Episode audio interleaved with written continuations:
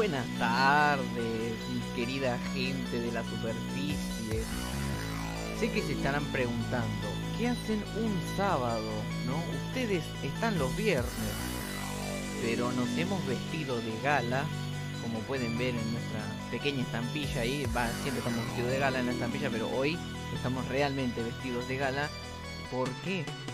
Estamos celebrando los 25 programas, sí señor. Y como siempre no me encuentro solo.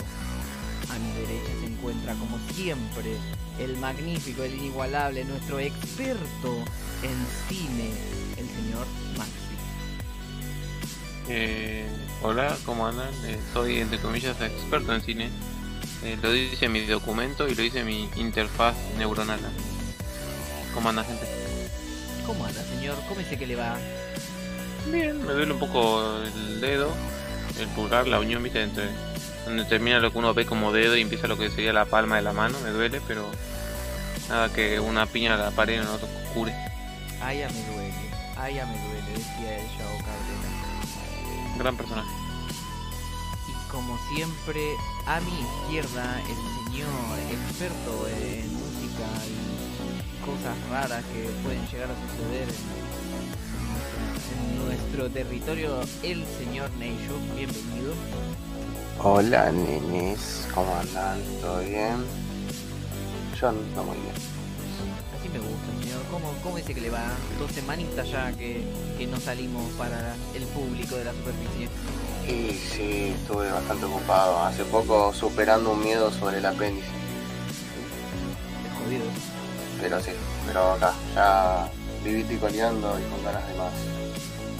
¿Sabes que a mí me pasó lo mismo también? En tu momento, en mi juventud, me dolía mucho la panza y estaba... Sabes que me dolía el costadito, pero después sentó que era un bolo fecal y era como, ah, bueno, perdón. Después al tiempo volvió a pasar lo mismo, y, me duele el costado y después sí estaba a punto de explotarme el apéndice y me sacaron y ahí quedé perfecto. Ahí ya no era una bola de caca. Sí, no, ella no era una un bolo fecal. Eh, y me tuvieron que abrir la panza y todas esas cosas. Pero ahora mis bacterias buenas están en el intestino, no tienen casita. Así que si alguien me quiere donar un apéndice o una casita, eh, será bien recibido. Así bueno, muy bien. Sean bienvenidos un sábado más, ¿no? Porque no podemos decir la frase de todos los viernes porque no estamos en viernes. Nosotros somos y esto de los tres mosquiteros. Un aplauso y bienvenidos a nuestra celebración por los 25 programas. Claro que sí, Mabel. No puedo creer que, lo haya No. llegado, que haya llegado. No sé por qué dije Mabel, pero fue lo primero que se me cruzó. Eh, bueno, vamos así, pum, de cabeza, así de nazi. Entramos con los ocurros ocurridos, si les parece. Empezamos con todas nuestras celebraciones y le ponemos papita a todo. Sí, por favor. Al guiso. Bueno, si quieren, arranco yo ya que tiré la primera piedra y les digo que el 21 de noviembre del año 1990 debuta en Japón la consola Super Nintendo o Super Famicom, conocida en Japón. Una junto con esta consola salió el Super Mario World. Como pum, ya tenemos la consola, pum, ya tenés el nuevo juego para jugar y disfrutar. Y Nintendo no puede evitar no sacar un juego de Mario con cada una de sus consolas o sacar 20 juegos de Mario con cada una de sus consolas. Esa no fue la excepción. Así que feliz cumpleaños a la, a la Famicom y al Super Mario World. Después tenemos que el 21 de noviembre de 1994 llega a América el juego La Última Fantasía 3, que es medio irónico, no se llama 3 y La Última Fantasía, eh, para Super Nintendo. Este juego es considerado eh, por los fans eh, especialistas como el mejor RPG japonés de todos los tiempos mundiales, galácticos y eh, vía lácteos. ¿Alguna Exacto, experiencia con este juego? Sí, es una de las mejores que tiene Final Fantasy. En cuanto a historia, armado de personajes. es un RPG old, old school hoy en día se podría jugar tranquilamente. Es más, ojalá que ojalá tenga un remake de videojuego porque la verdad se lo merece. Dato curioso, Maxi, para el comentario que mencionaste.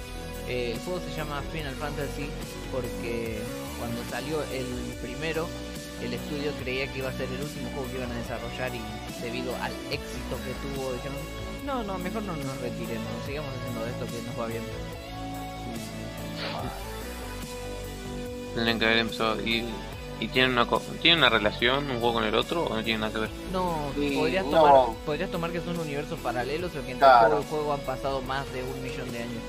Va, sí lo que tiene es como ciertos guiños a otros reinos o otros personajes. eh, pero es como que cada Final Fantasy trata de hacer su propio universo. Muy pocos tienen como secuelas o continuaciones. En este caso, por ejemplo, que es algo medieval, eh, bueno, es tipo, trata sobre una sobre un reino en específico con sus problemas que están pasando en ese reino. Y otra cosa a mencionar para finalizar, que este mismo juego también está para la consola Nintendo Game Boy Advance, la, la portátil, pero es el 6, no es el 3. No sé por qué le cambiaron el número, como que estuve buscando, pero no encontré el porqué. ¿Por qué? No hay por qué. Señor Neishu, ¿qué tiene ahí para, para sacar del horno? Bueno, tenemos que el 21 de noviembre de 2001 sale el Super Smash Bros. Melee para la GameCube. Uno de los mejores que tiene, ¿no? Es el, el primero que salió para la... eh, ah, no, el primero, es el segundo que salió. Eh, es el primero para GameCube y el juego más vendido de, de la consola Nintendo GameCube. Tremendo. Y también es considerado el mejor juego de Smash Bros. Por eso cada vez que sale un juego de Smash Bros. Dicen, no, no es mejor que el Melee. Eh, y se quejan. Eh, tengo De una hecho, creo que, y siguen creo que habiendo campeonatos de Super Smash Bros. Melee, como se le conoce. Y no usan los juegos nuevos por eso mismo, no porque creen que esté mejor. Eh, Sí, bueno. capaz hay campeonato de todos directamente. En cantidad y ya capaz, no sé. Pero todos los juegos que sacaron por lo menos no decepcionaron, por así decirlo. Bueno, pero este es el más popular de todos siempre. A Sí, pesar sí, de que olvidate. los juegos más modernos, este es el que siempre está ahí, trending topic. Eso es lo que me refería. ¿Qué más hay? ¿Qué pasa? ¿Qué más? Tenemos que el 22 de noviembre del año 1958, todo el mismo día. Ah, no, ya, ya avanzamos, qué boludo. El, Ujú. el 22 de noviembre sale... No, cualquier cosa estoy diciendo. Hoy tengo una dislexia. ¿Querés Sí. reiniciar un poco? El 22 de noviembre del año 1958 nace la actriz Jamie Lee Curtis, mejor conocida como a la que corretea el de Halloween y la de Un Viernes de Locos. También estuvo en. eh, ay, eh, Mentiras Verdaderas. De Steven Spielberg, creo que era, ¿no? Con Schwarzenegger. Que hacía un baile sexy. Sí. Y también actuó con la colorada esta Lindsay Lohan. En- En Un Viernes de intercambiaban cuerpos. eh. Es muy buena esa película. Que, como un dato ahí adicional, esta película es un remake de otra, obviamente. De la que no tengo información, pero sé que esa no es la original. Datazo. Tremendo.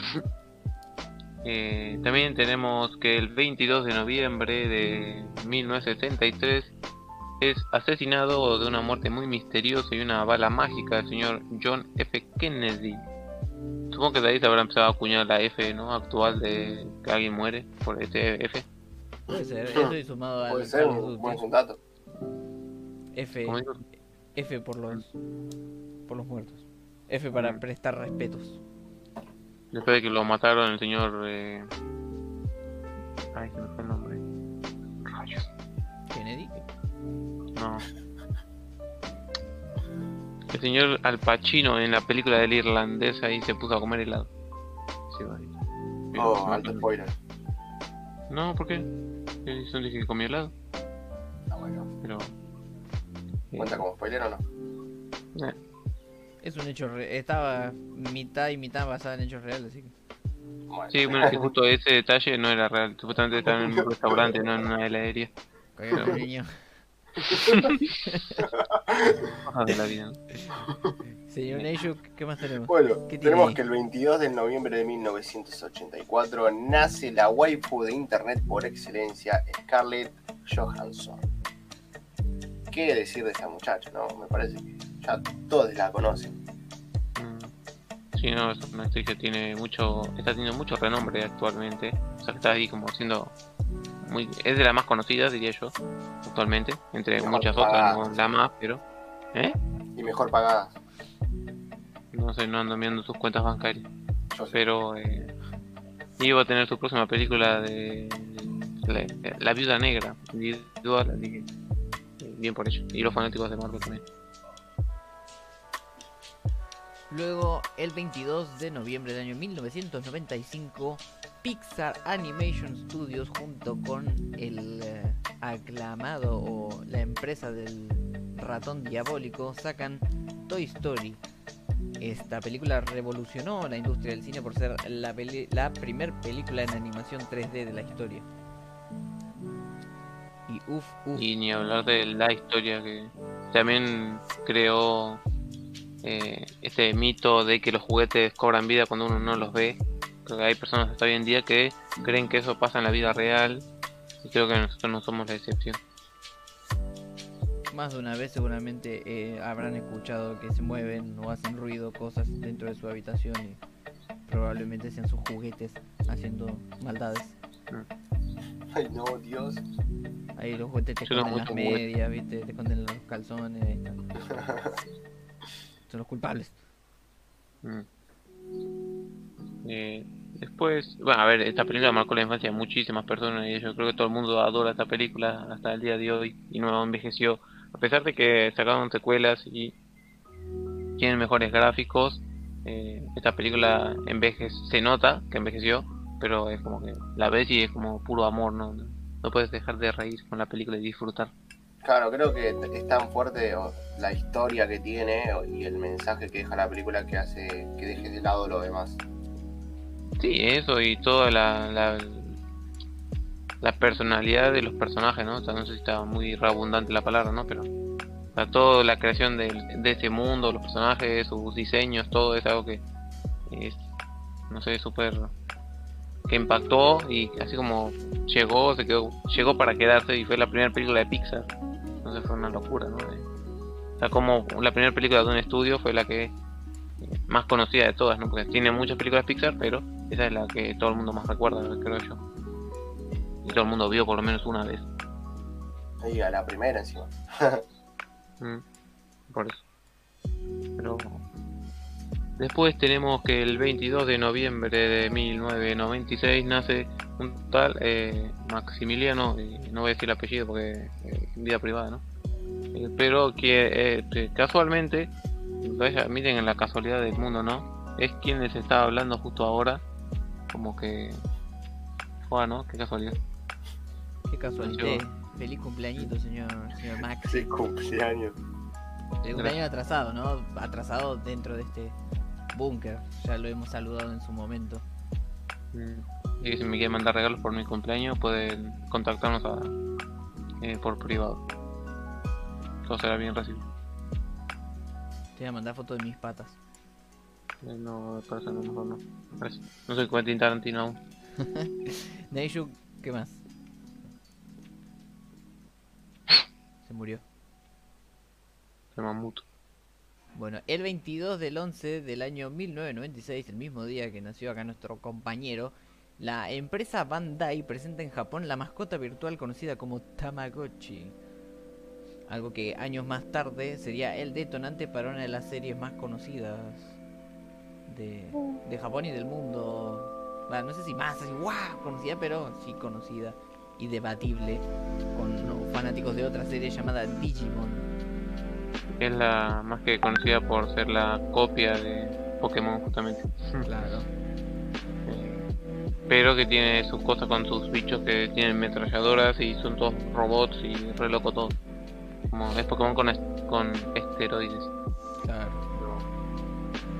Eh, es una saga que puede ser interesante. Dentro de lo que es la serie, ¿no? Creo que los juegos ya son una cosa super random y rara. Que no sé si alguien jugó. Eh, pero después tenemos que el 22 de noviembre, pero del 2004, sale la Xbox 360. Que inicia la séptima generación de videoconsolas, trayendo como novedad el HD y sensores de movimiento.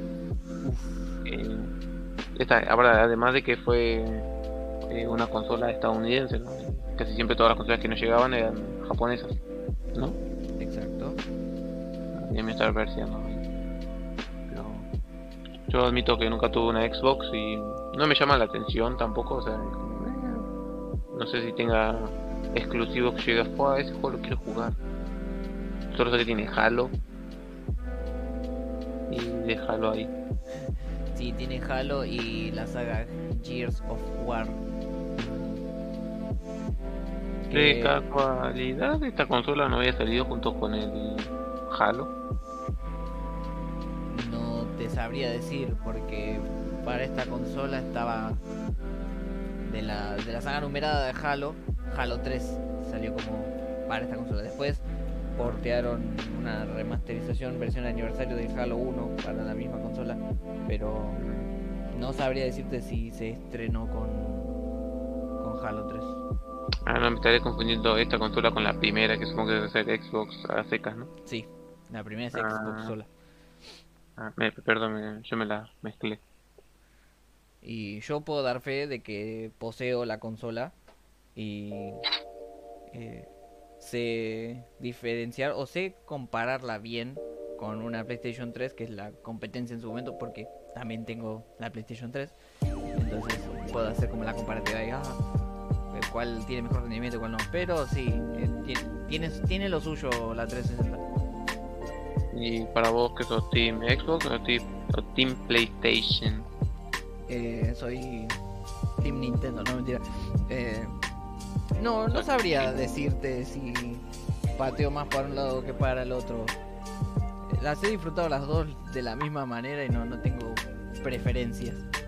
Estamos hablando de las consolas, ¿verdad? Sí, señor. Ah, ok. Aló, aló. Ah, mira. Que. Diga, señor, una jugada. ¿Qué, qué más tenemos? Neishu, luego de, de Xbox 360, ¿qué nos puede decir? Bueno, tenemos que el 23 del 11 de 1933 se estrena Doctor Who, la serie FX de mayor duración, con quiero a efectos especiales. ¿Qué agregar de esta serie? Que no la vi. No vi ninguna de sus temporadas. Yo Y- tampoco. que sí es creo que el One Piece pero de live action no sé si llega a tener tantos capítulos como One Piece pero desde el 63 hasta ahora sigue vigente así que. Sí, y Está empezó muy en blanco y negro, ¿no? sí sí creo que empezó en blanco y negro No. Sí, sí, no tiene tantos capítulos como One decir, Piece. Se podría decir que es como una línea de tiempo uh, a través de cómo fue avanzando la televisión, la transmisión. Sí.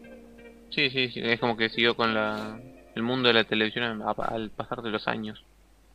Creo que existe de la misma época que Star Trek, ¿no? Más o menos, o es un poco más moderna Star Trek. Eh, no me parece que están a la par ya te ya te Mm. confirmo la fecha de Star Trek pero creo que están ahí nomás Recuerdo que Star Trek estaba estuvo siempre a color y la otra creo que estuvo en blanco y negro, entonces creo que la otra es un poquito más vieja. Eh, es del 66 Star Trek y esta es del 63 Ah, un par de añitos después. Pero bien, felicidades por por ser el One Piece del live action.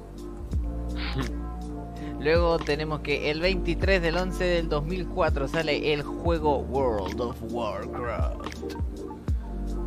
Que un juego que yo nunca he jugado, sí, lo único que sé es que estrenaron una expansión hace poco y hasta ahí llegan mi- mis humildes conocimientos. Sí, también creo que es un juego online, es un RPG, ¿no? Sí, un MMORPG. Ah, es no lineal. eh, ah, no sé el otro juego. Eh, pero sí, es un juego que evolucionó con el paso de los años y cada, cada vez es más grande y tiene muchas historias. Pero funciona de forma muy rara, tienes como que pagar para seguir subiendo de nivel y cosas así. Sí, tienes que ir pagando las expansiones para enterarte de las historias y todo eso. Sí, más que nada las historias, porque el, la- el juego este World of War- Warcraft se hizo para continuar lo que ya venía pasando antes en los juegos de estrategia. O sea, con creo que con la primera, el primer World of Warcraft era como para ir a, a derrotar a Arthas, cuando ya estaba como el Rey Lich. Que es el invierno o algo así. Eh, y después, bueno, como le fue tan piola, piola de bien, épico al juego, dijeron, bueno, vamos a sacar expansiones, vamos a hacer razas y vamos a sacar historias sobre esas razas. Y vos tenés de los enanos, de los elfos nocturnos, de los pandas, de los muertos vivientes. Aunque de los muertos vivientes ya como que se recontra, recontó toda la historia. Pero bueno, Mm. siempre hay cosas nuevas ahí. También tuvo una película hace poco que no le fue muy bien, por lo que tengo entendido. Una película dirigida por el hijo de David Bowie. ¿Ah, sí? Sí. Y eh, media protagonizada por el actor principal de Vikingos, que está oculto ahí detrás de barba y armadura enorme. ¿Ah, sí? Sí. Pero ahí está Warcraft y esperemos que algún día le vaya bien en cine y que sea... Creo, o sea, creo que es, conocido en su público, pero... como Y por el nombre, pero creo que no tiene más ahí. como- No es tan grande, creo. O de tanto alcance, ¿no? Como que está ahí a lo largo del tiempo, pero... Ahí se me entiende. Pero capaz estoy diciendo... boludez. Tienen muchos personajes, eh, tipo, por ejemplo, mitos eh, o gente de, de la- del índole en internet que trascendieron, como por ejemplo hay un jugador que se llama Li- Linoy, creo, Jenkins, que el chabón se hizo conocido por gritar su nombre de una manera muy graciosa y épica, tipo, para hacerlo rápido, te tenían que hacer una, tenían que entrar como una caverna y conseguir algo, pero ¿qué pasa? Esa caverna, los monstruos eran de un cierto nivel, bastante difícil, entonces se estaba armando toda una estrategia para poder ganar y conseguir el premio. La cosa es que uno, uno de los chabones ese facto, no escuchó un carajo de la estrategia porque se fue a hacer un pollo frito y cuando llegó, el chabón se sentó y gritó limón Yankee o algo así, está en internet, lo pueden buscar. Y se fue y se metió, entonces todos lo siguieron para tratar de pararlo y se, y murieron todos. Y fue el, el fail más grande de, de- de la historia de internet. Y gracias a eso, Warcraft le regaló un estandarte, le regaló como un nivel, hasta ganó muchos premios Guinness con eso. Mm. Después tenemos que este año, algo así como triste, que un, un jugador profesional se suicidó y entonces hicieron todos una como una ceremonia de entierro en el videojuego. Un conocido participó en esa ceremonia. Mm. Qué cosa, ¿no? Acá el señor Jairo te contesta a Max y dice que Albion Online es un MMORPG no lineal en el que escribes tu propia historia sin limitarte a seguir un camino prefijado. Y eh, acá nos contesta que eh, eso que acabas de, de nombrar, Neishuk, es una carta de Hearthstone. Que el Hearthstone es un juego de cartas basado en Warcraft. Muchas gracias, gracias por reforzar el dato. Y creo que otra cosa que tiene Warcraft, que creo que si no me equivoco es en la compañía en la que lo hacen, que los que van trabajando ahí, a medida que avanzan ahí los años, le van regalando como cosas específicas. Desde cumplir 10 años, en vez de darte una placa, o capaz te la dan también, te dan ahí una figura eh, única de este personaje, o una espada, creo, algo así, ¿no? O estoy eh, drogado. Eh, no te sabría contestar. Y, uh, ¿qué, ¿qué pasó? Se nos ha caído. Bien. Ah, pensé, no hizo el Como- ruido de, de que reventó. Eh, puede ser que en, el- en la- en una parte del búnker que la conexión está fallando, entonces va y viene, porque ahora estoy con datos. Ah, uh. Entonces, como que con esto puede ser que caiga y ya, bueno, ahí no voy a poder conectarme, ¿no? Pero, bueno. debe continuar. Y Continúa. tenemos que el 25 de noviembre del 2012, el año en el que el mundo se debería acabar, pero puede que los eh, se hayan equivocado y sea el 2021, eh, tenemos que sale que el Gangnam Style supera las 815 millones de reproducciones en YouTube, rompiendo récords mundial. Un récord mundial, lo leí. Pero ahí está. ¿Quién no se acuerda de Gangnam Style, no? Ahora lo escuchamos y es como, uy, no, qué asco. Ah, porque estamos podridos de escuchar. ¿Quién no ha intentado Acuerdo. hacer el pasito, no? ¿Quién? y, ah, qué peor que ver una propaganda hoy en día que hacen ese baile? Es como, eh, amigos, pasaron como unos cuantos años de eso. claro. Pero, y después tuvo su secuela de Gangnam Style con su... Eh, ¿Cómo era? ¿Gentleman? ¿Algo Sí, así? sí, sí. Que me acuerdo que estábamos yendo a una excursión y yo dije, ah, podemos escuchar Gangnam Style y acá el señor Manuel me dijo, no, eso ya pasó de moda, ahora escucha eh, la que mencioné recién y fue como, "Oh", y porque yo recién había obtenido el Gangnam Style en mi celular y el señor me la tiró para abajo porque ya estaba de moda. Pero... Y una curiosidad de Gangnam Style es que esta canción es, no sé si coreana, puede ser, o Sí. japonesa, coreana, ¿no? Sí, es Sí. la única canción de K-pop que todo el mundo conoce sin saber que es K-pop. Mm. Eh, que es- fue subida a YouTube por recomendación ¿no? de un tipo, le dijo al canal, che, ponlo subida a YouTube. Y yo dijo, no, ¿para qué? Ahí nadie le va a dar bola. Así como llegó y todo, pum, repuntó, se fue ahí. Como vemos, rompió récords mundial. Entonces, como... A veces, a veces hay que hacer caso a otras personas y sus ideas tan raras. Totalmente. Ahí está. ¿Qué más tenemos? ¿Qué más, Neyuk? Pará, quiero decir que hizo un- una canción junto al rapero Snoop Dogg. Está muy buena. Solo quería agregar eso. El señor Psy está mamadísimo. Eh, ¿Qué más? ¿Qué más tiene ahí en el tintero, señor? bueno, acá tenemos que el 25 del 11 del 2013 fallece el mamadísimo y épico Ricardo Ford. Que en paz descanse. Mm. Sí, un gran icono de acá de Argentina. Un gran personaje que tenía sus cosas buenas y malas, pero mayormente era muy carismático y creo que único en su especie, ¿no? Eh, como que uno recuerda que se dice que se tapó un tatuaje del nombre de un novio con un escorpión y, y te mostraron la foto de él de joven con el tatuaje del nombre y la foto de él ahora con el escorpión y era como, estás tapando algo ahí?".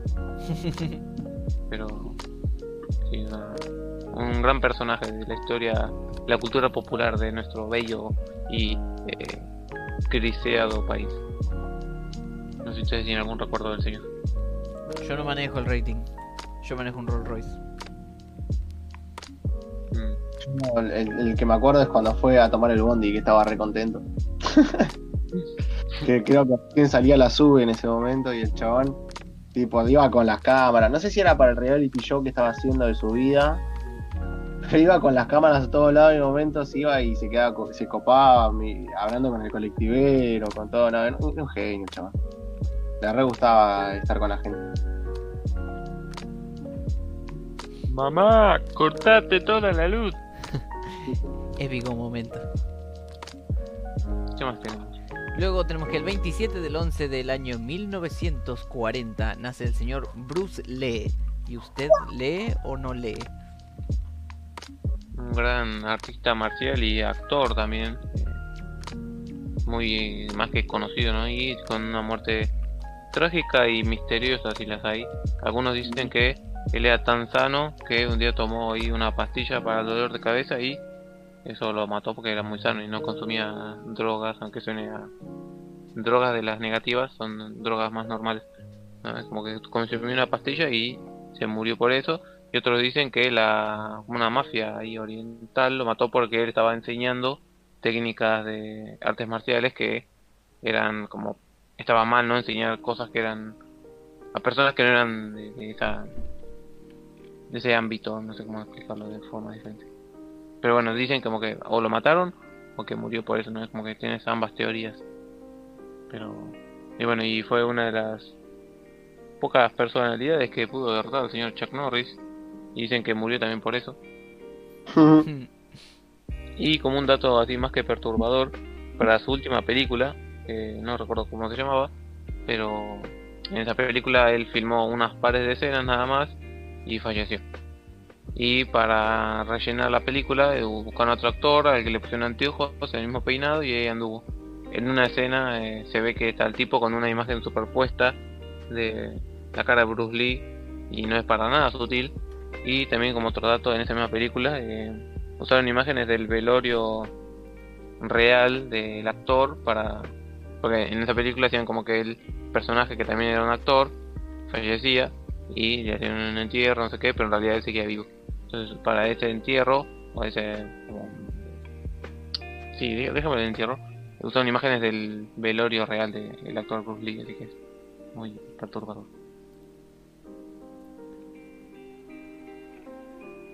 Luego, ¿qué más tenemos? Eh, supongo que diré yo.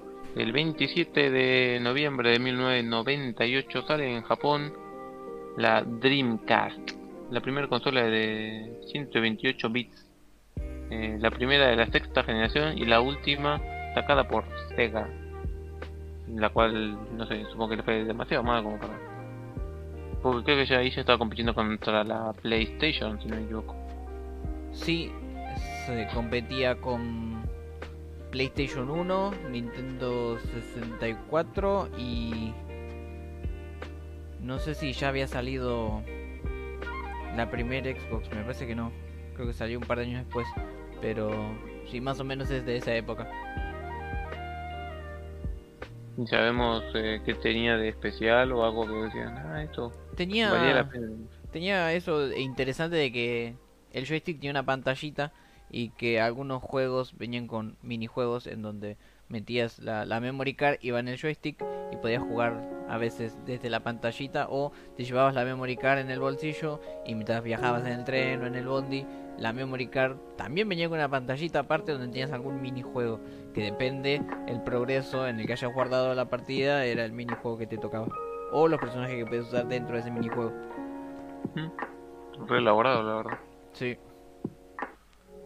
Pero no, no le fue muy bien y Sega dijo, bueno, hasta acá llegamos con las consolas, vamos a seguir sacando juegos de Sonic y prostituir a Sonic en todas las consolas, había así por haber, pero no vamos a volver a sacar una consola. A menos que algún día nos den la sorpresa de Sega saca nueva consola, increíble, inesperado. Claro, tendría que sacar capaz que una portátil, capaz. Mm. Sí, hay un Sega portátil chiquito, clásicos. Pero, No. ¿qué más hay ahí, señor Neisho? ¿Qué tiene?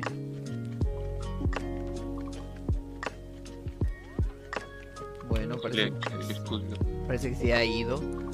El 28 del 11 del año 1948, Polaroid presenta Land Camera, la primer cámara instantánea de la historia. Que fue una novedad, ¿no? Porque antes de eso tenías que mandar a revelar los rollos para ver el producto final o la, la foto que habías sacado.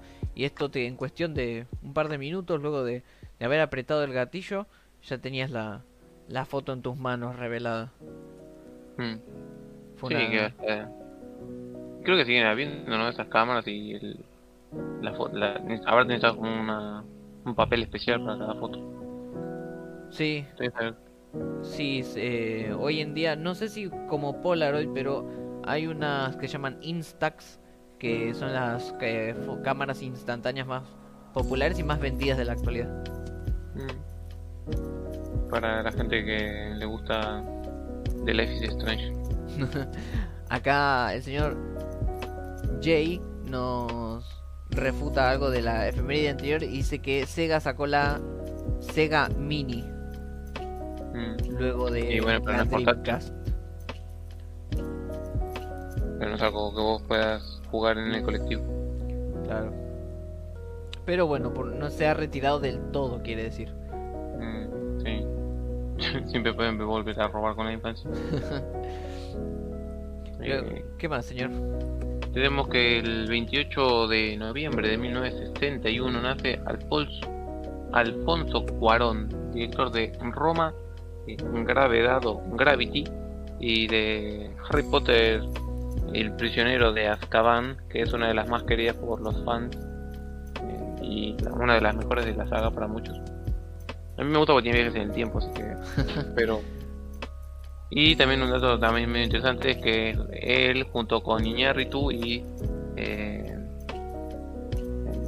Guillermo del Toro, son la trinidad de mexicanos, son tres amigos mexicanos, no sé, son todos directores muy conocidos. Y gracias a eh, Del Toro fue que el señor Cuarón dirigió la película Harry Potter porque dijo, le ofrecieron, le dijo, no, ¿qué voy a hacer esa película? Es una, es una adaptación de un libro. Dijo, y el señor del Toro le dijo, léete el libro. Y el señor Cuarón lo leyó y dijo, ah, es muy bueno, vamos a ver qué podemos hacer. Y así salió esta película. Y bueno, y después de eso, obviamente se saltó más a la fama por otras películas, como ya mencioné, en Roma hace poco y eh, Gravity, la cual ganó Oscar a mejores efectos especiales. Terrible, terrible la historia del Alfonso. Yo la verdad que de él vi eh, Harry Potter y Gravedad. Roma aún no he tenido el placer de, de degustarla. Mm. Luego tenemos que el 30 del 11 del año 1965 nace el actor Ben Stiller, conocido por películas como La familia de mi novia, creo que es. Sí, Todas las- creo que las- son dos tres películas. eh, las películas de Una noche en el museo y no sé si hay- sé que hay más películas, pero no me están no me estaría pidiendo el nombre ahí como a la lengua para tirarla. tiene una que nunca vi completa y siento como que son partes nada más. eh, eh, no era loco por ti, eh, era uno de- el nombre de una chica. Estaba Cameron Díaz. Locos por Mary. Eso, loco por Mary. Es que tenía el nombre, pero a la vez no me sonaba. Entonces, güey. Estaba del todo seguro si era. Pero no sé, yo siento que sus comedias estaban bastante bien. O sea, hace poco volví a ver parte de la familia de mi novia. Y la película sigue funcionando al día de hoy. Su comedia, a pesar de ya haberla visto unas cuantas veces, como que sigue funcionando. Entonces, creo que es un buen actor de comedia actualmente. Entonces, felicidades para el señor eh, Stiller. Recomiendo mucho dos películas de él, que es Una guerra de películas y Pelotas en juego. Son muy buenas. Mm. Sí, la de una guerra de películas está buena. Pues tiene a Tom Cruise haciendo algo diferente. y a Robert Downey Jr. Sí, también, pero es más un spoiler. pero Neyuk tiene algo ahí para tirar. Sí, tengo para tirar. Mis ganas de. 29, tenemos que el 29 del 11 de 1972 se crea el Pong, uno de los grandes juegos de la historia de los videojuegos. Que para los que no saben cuál es el Pong, es el que eran dos barritas en cada punta donde una línea eh, los separaba y como un cuadradito así acumulabas en una pelota y eso era constaba todo el juego. De anotar puntos atravesando eh, la barra que vos podías mover. mm. es más que clásico juego. Un clásico de clásicos. Mm. Sí, se ha hecho parodia en todos lados de ese juego, mínimamente. Sí. Mm. señor Maxi, Eh. tiene algo ahí. Pues tenemos que el 3 de no de diciembre ya acá ya abrimos el nuevo mes, el último mes del año.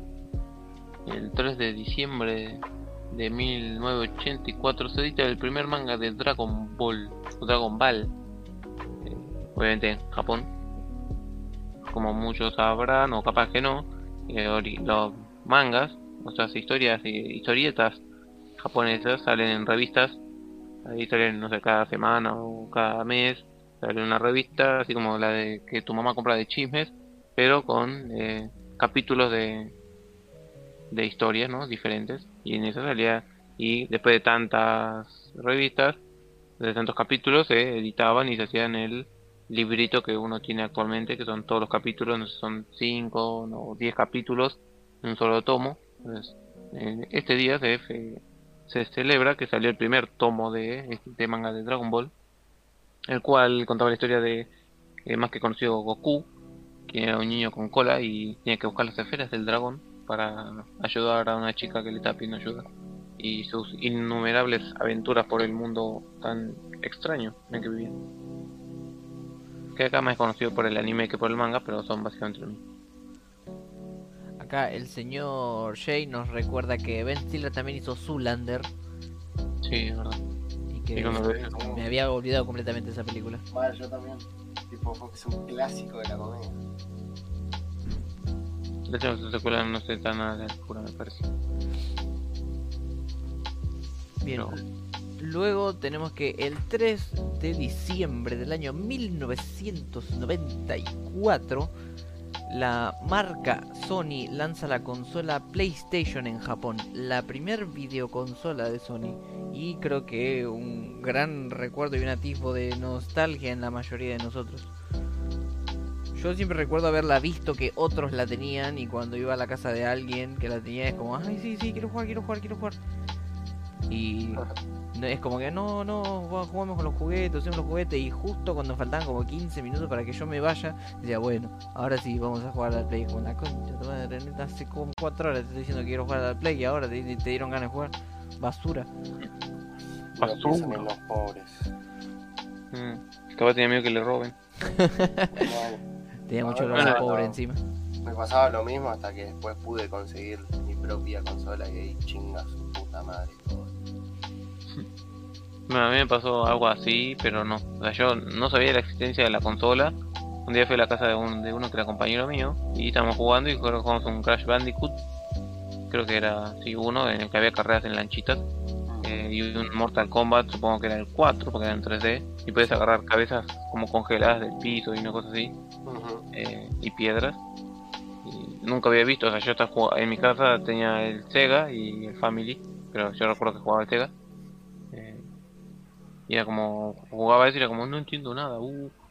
Y nunca, o sea, hasta que fui un poco más consciente de las consolas que había, no fui consciente de que esa eso que yo había jugado era una PlayStation 1. Entonces fue como, uh, una vez toqué, toqué una Play 1 antes con la Play 2. Ahora me, ya también toqué una Play 3 y una Play 4, entonces como que estoy en orden perfectamente. Ya alineaste tus chakras. Estás Sí. en armonía con el universo. Me falta una Play 5 nada más. Pero ¿Pero qué más hay? ¿Qué tienen?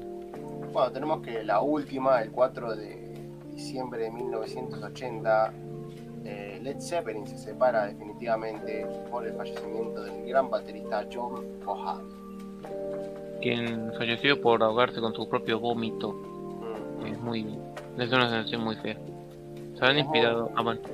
También es como muy recurrente entre los rockeros porque hubo otro, otro cantante que se murió por su vómito, Mm, otro artista, que es el primer cantante de ACDC. mm. Eso no lo sabía.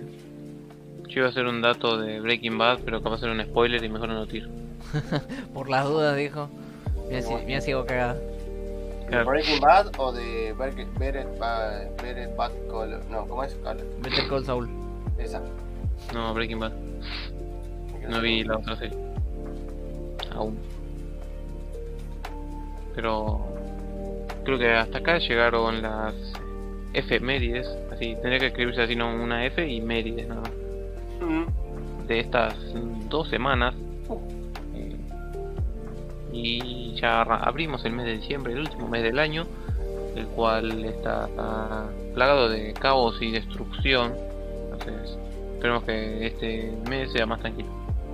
Que el mes que el año que viene cuando hacemos esta fecha digamos. ¿se acuerdan cuando dijimos que el año debe ser una bosta?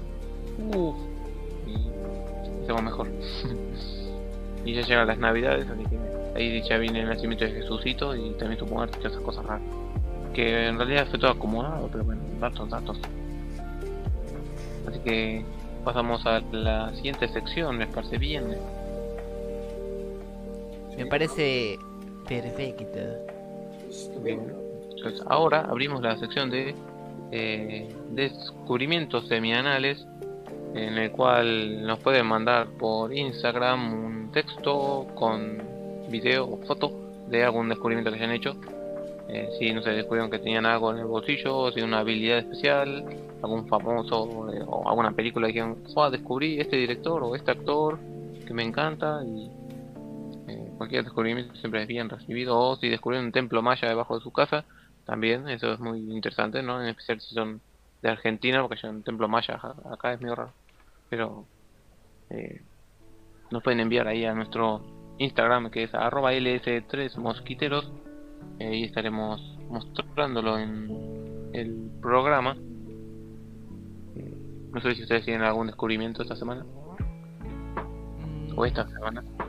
Sí, yo creo que de esta semana no, pero tengo un descubrimiento de la semana anterior, por así decirlo, que es eh, una banda que como corresponde, como me corresponde a mí, mejor dicho, una banda de asiáticos, una banda de coreanitos llamada One We, que tienen temas interesantes. Es pop y ellos tocan sus instrumentos, algo muy importante. Y hacen algún que otro cover de bandas, de grupos de K-pop conocidos. Pero sus- los temas que tienen ellos propios también son, son interesantes y atractivos y no le quitan mérito. O sea, no son famosos por sus covers. Mm. Así que si los quieren spotifear por ahí los encuentran. Se llama One We eh, Onewe, se escribe todo junto. Título en inglés. Ese señor Nahuel Najuca. Bueno, mi descubrimiento de sería de la semana, que en realidad fue que lo descubrí la semana pasada, pero bueno, la sigo conservando porque me parece que es algo que me, me ha impactado mucho. Y es algo que se lo súper, súper recomiendo si lo pueden experimentar. Se trata sobre una serie, pero no cualquier serie, sino que es una serie que está preparada para los oídos, para simplemente que lo escuches. Eh, se ve que ahora hasta Spotify está empezando a como crear contenido, aparte que bueno, que vos tenés la música, eh, podcast, eh, entrevistas, ahora también está tirándose para lo que sería series auditivas. Y la serie que vengo a recomendar se llama Caso 63. Que, a ver si dije bien el nombre. Sí, sí, muy bien. Caso 63. Que trata que nada más ni nada menos que viajes en el tiempo. O sea, podría ser un spoiler, pero no. Pero pasa que no, se, no, no voy a explicar la historia en sí. Porque si la explico así sería un gran spoiler. Y la aposta es que pasen por esa experiencia del ir descubriendo junto a los personajes qué es lo que está pasando en todo esto. Lo que sí puedo decir que es una serie bien al estilo de Dark, o sea que está muy bien narrada, eh, tiene viajes en el tiempo, eh, es bastante comprensible. Y, y- y lo, como dije, lo impactante de todo esto es que está hecho de una forma que sea para los oídos. O sea que automáticamente vos escuchás los sonidos y ya tu cabeza crea las imágenes. Tremendo. Me acabas, Así de, me acabas de follar la mente, tío. Caso 63 es mi recomendación, que no se lo pueden perder. Piden el Spotify a alguien o búsquenlo, capaz en internet ya alguien la- lo habrá subido, todavía no lo sé. Pero si pueden escucharlo, por favor, háganlo. Ah, No tiene muchos capítulos, por suerte, tiene 10 nomás. como por suerte. Señor, ¿qué quiere decir con eso? Y a veces, tipo, va, no sé, pero es muy raro que algo que sea muy largo sea muy bueno, por así decirlo. Capaz que no, pero como que está bien hecho, en- está bien repartido la historia, porque tampoco podrían dilatarla tanto, salvo recién el último capítulo que es como un final abierto para otra cosa que, bueno, te deja re manija para ver qué pasa. Pero esta primera parte como que está hecha de una manera para contarla en 10 capítulos. Mm, está bien. Bueno, basta, no cuente más por las dudas. Ya, ya lo iremos Bueno, descubriendo. está bien, no cuento más nada. ¿Usted, señor Maxi, tiene algo ahí en el tintero para descubrir semanalmente que todos descubramos junto con usted? Bueno, es algo curioso que ah, no sé si es como fue qué descubrimiento, pero es una cosa que leí. Fue como, mira, qué buen dato te tiraste.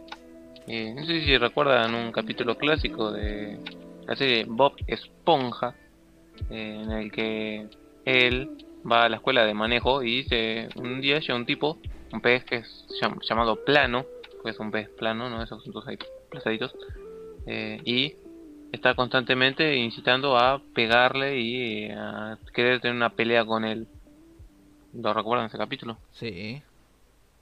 Bien, ese capítulo eh, no tiene ninguna explicación de por qué este señor plano le quiere pegar o lo quiere amadrear, ¿no? Y ver, resultando también al final de que no le puede pegar porque cuando le pega a Bob Esponja no le afecta porque justamente es una esponja.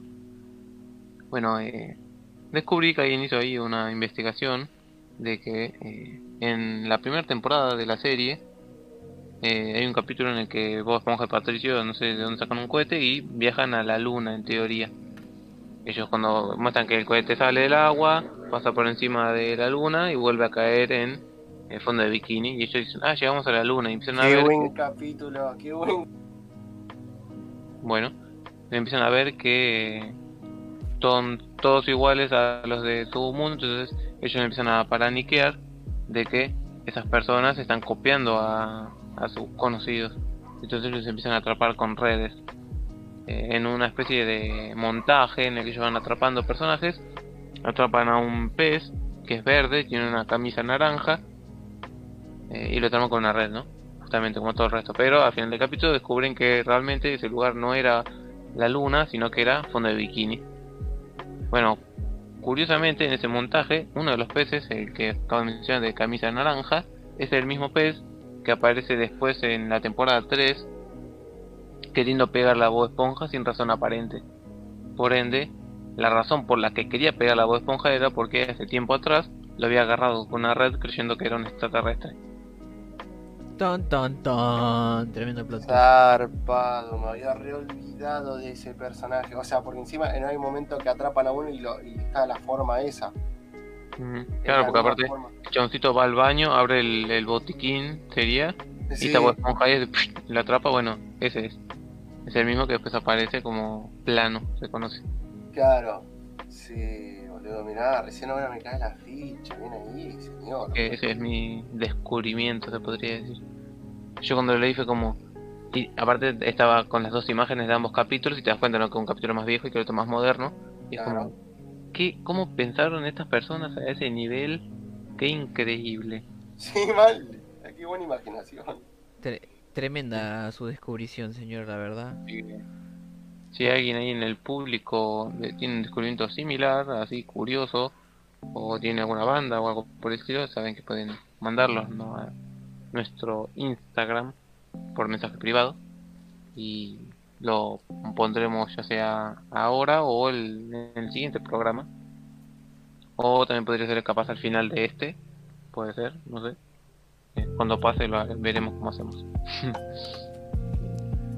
Así que Ahora le Yo quiero agregar a lo tuyo nomás que, que ya- esté- que estabas hablando con Bob Esponja, que está bueno recordarlo, que la semana pasada se conmemora la- el fallecimiento de- del creador de la serie, Stephen Hillenburg, mm, eh, falleció a los 57, mm, eh, bastante joven, y que ni él creería que iba a lograr con lo que, o sea, con lo que hizo con Bob Esponja. Sí, creo que es todo una marca, se podría decir. eh, que sigue vivo hasta el día de hoy, porque la serie es bastante vieja. Le hizo Aparte, el y- sueldo a Nickelodeon. Mm, sí. Aparte que originalmente estaba pensado para hacer dos, dos o tres temporadas y la serie siguió y siguió hasta el día de hoy. Ya hasta tuvo una película en 3D. así que una película donde Sí. aparece Keanu Reeves también, sí, exacto. y Dustin Hoffman. Que aparece Keanu Reeves y tiene música de J Balvin. OJ ahí, eh. OJ al dato. Pero bueno. ahí estamos. Hasta ahí, esas son nuestras descubriciones semanales.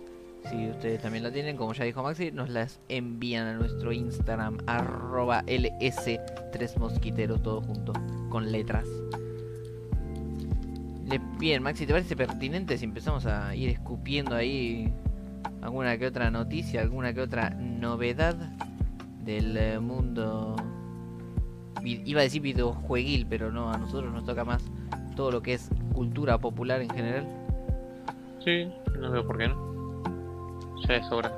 ¿Tenés, tenés una ahí lista, listing? ¿O primero que es que demos el gran anuncio de los 25 programas y toda la, todo lo que conlleva? Eh, podemos decir que pueden esperar hasta el final del programa para que prestar atención a eso, así enganchamos a la gente. Guiño, guiño. Bien, así que tenemos un anuncio importante. Le voy a poner en el título del, del directo así ya vamos generando expectativas. Dale. Mientras te tiro una noticia, ¿te parece bien? Dale. Eh, ¿Conocen el juego este? Es un poco conocido, no sé si lo suena, llamado The Last of Us. Sí. Bueno, ¿verdad? El último, el último sofá. Bueno, eh, ya se confirmó que, eh, bueno, se había dicho que HBO iba a trabajar en una serie de, de este juego y ya se confirmó que van a empezar producción eh, de esta serie. O sea, antes se confirmó que iban a hacerlo, pero no había bien todavía nada bien empezado y ahora ya se confirmó que se empieza la producción. Eh, y a mí me entró un poco la duda de si adaptarán el juego, ¿no? El- el- este que es un poco conocido, eh, con ahí con Joel. Una pregunta, ¿es Joel o Joel? Para Latinoamérica es Joel. La traducción neutra del inglés le dice Joel. Pero para nosotros es Joel. O sea, si yo lo escucho en inglés dicen Joel. Claro. Ah, Si lo escuchas en latino, también dice Joel. Pero para nuestro español argentino, va, más suramericano, es Joel. mm, ahí tenemos, no sé si serán las aventuras de Joel barra Joel y Ellie o será capaz una precuela, podría ser de solamente de Joel ahí, y como vemos como todo el mundo se fue en pique, podría ser interesante también, pero ya veremos qué, qué nos traen. También eh, tiro otra y si le paso a usted. ¿Qué conoce el juego FNAF? Fainafa Freddy's. Exacto. Ya Blumhouse eh, confirmó que empezarán el rodaje en 2021 y se especula que el estreno sea en 2022. Así que ya estamos un pasito más para que la película de eh, Cinco Noches con Alfredo eh, esté en cines. Es un interesante y creo que podría ser divertido. También hay un poco ahí anulado a esto. Hay una película con eh, Nicolas Cage que va también de él luchando contra animatrónicos, que va a salir dentro de poco creo, o algo así. Eh, pero hay que ver cómo sale eso. Ahí lo dejo. Suelto el micrófono. ¿Va a ser una buena película? ¿Opinan ustedes? Eh, Creo que tiene material para trabajar. Sí. Podría ser tranquilamente una un slasher con Sí. bichos mecánicos. así Sí. que podría ser algo. O tipo la nueva de Chucky, que por lo que tengo entendido él es un robotcito. Entonces puede ser algo así, pero con bichos más grandes y encerrados en un lugar. Así que En una pizzería. hay que ver quién la dirige y esas cosas. Bueno, vos, ahora que mencionaste algo de videojuegos, seguramente conocerás el tan famoso y aclamado y acá mencionado Spider-Man Remaster para PlayStation 5, ¿verdad? Sí. Bueno, la gente de Insomniac, después de andar medio como que sí, como que no, dijo, eh, tanto rompen las bolas con que quieren mantener su partida guardada de PlayStation 4 en la Play 5, bueno, está bien. Y dijo que van a tener guardado cruzado. ¿Qué quiere decir esto? Que mediante la conexión de la que- de la cuenta de PlayStation Network, usted o el que sea que esté jugando va a poder exportar sus partidas guardadas de PlayStation 4 a PlayStation 5 y continuar con su progreso. Es como decir, empezar una nueva partida más. ¿Viste? Como cuando ya empezás mamadísimo el juego porque ya te lo pasaste una vez anterior. Bueno, algo así. Mm. Bien, o sea, es bueno, ¿no? Es- No tenés que jugar a hacer todo. A ver, si el juego te gusta, no tenés problema en volver a hacer todo otra vez, ¿no? Pero bueno, Claro. gente. tener la opción tampoco es algo malo. Creo que siempre es bueno tener todas las opciones disponibles. Aunque después te cuesta decir, ¿no? Pero eh, eso ya es problema tuyo. Después otra así rapidita como para mencionar. eh, Vieron que uno de los juegos de PlayStation 5 que más ha gustado, por así decirlo, hasta ahora, es el remake de Demon Souls. Bueno, eh, Sony parecería como que se encuentra interesado en adquirir Bluepoint. Bluepoint es esta compañía que ha desarrollado este remake para Demon Souls. Aparentemente quieren...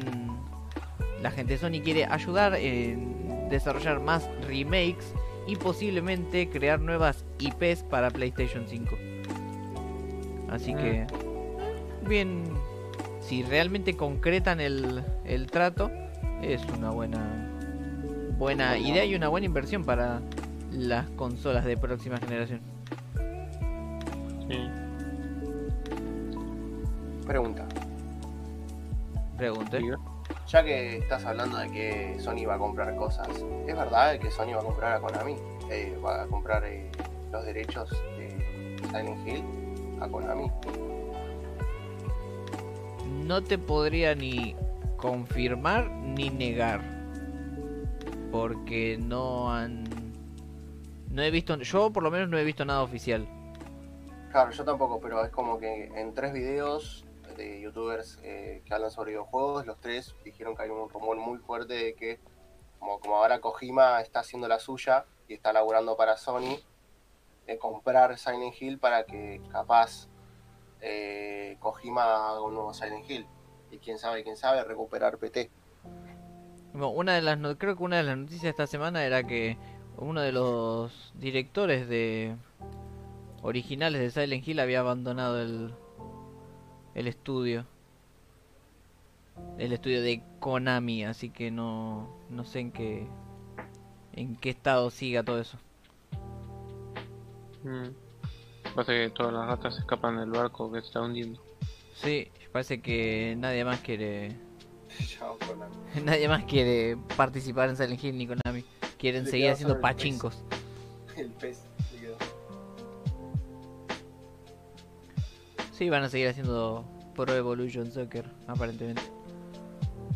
Ya que mencionaron al señor Kojima y están hablando de videojuegos, les tiro un dato, una noticia que salió hace relativamente muy poco, que conocen el juego Metal Gear.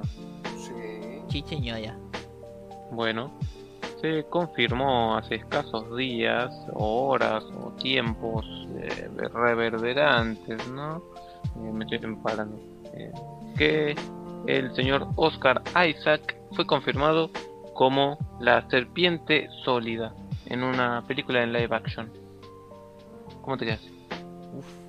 Opa. Así que mucho- la serpiente sólida, uff. ¿De qué estamos hablando? ¿De una película de Metal Gear o de qué estamos hablando? Mm, Sí, parece que eh, quieren hacer una película.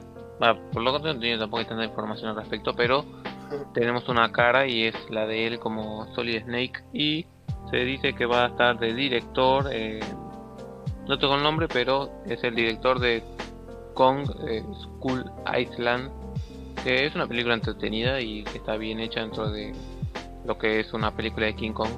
Sí, funciona, funciona para lo que se hizo. y el director de esa película será quien dirija esta. Así que supongo que sí es una película, de- no creo que vayan a despreciarlo. Mucha gente quería a Chris Evans como el soldado este eh, imparable, por decirlo de alguna forma, pero ya, ya no, siempre no. Igual Oscar Isaac tiene más pinta de ser Big Box que Solid Snake, hay que ver qué onda. Ese ruido con la boca. No, es con la silla. Igual recordemos que los dos son la misma persona. Recordemos Claro, que Solid, pero Solid Big Snake es un más- clon de Big está más Boss. grande, esa es la diferencia. Y Oscar Isaac, Isaac tiene sus años. Pero Hay que bueno, ver qué hay que ver qué pasa, nada más. Yo me sorprendí sacarme en eh, después, eh, si le parece bien, seguimos con un poco la temática de videojuegos. El director de la película de Sonic, eh, Jeff Fowler, sí, será el encargado de hacer una nueva película de la Pantera Rosa. Supongo que esta vez sí del personaje y no de la cosa de la investigación del diamante ese raro. Así que Sí, a mu- a muchos les gustó la película de Sonic, yo aún no tengo el honor de haberla visto, pero le fue muy bien y mucha gente le, le gustó, o por lo menos no la destruyó como muchas otras películas de videojuegos, que, que el señor Jeff Fowler eh, trabaja en la película de La Pantera Rosa, eh, pues un buen augurio, no sé qué les parece. Podría ser interesante, me gustaría verlo. Mm, Ver si podemos ver algo más de la Pantera Rosa en algún otro ambiente. Mm. Eh, tenemos eso también, eh, por otro lado, hablando de felinos, si se quiere, eh, ¿conocen la serie de Thundercat Roar? Mm, ¿Es la criticada?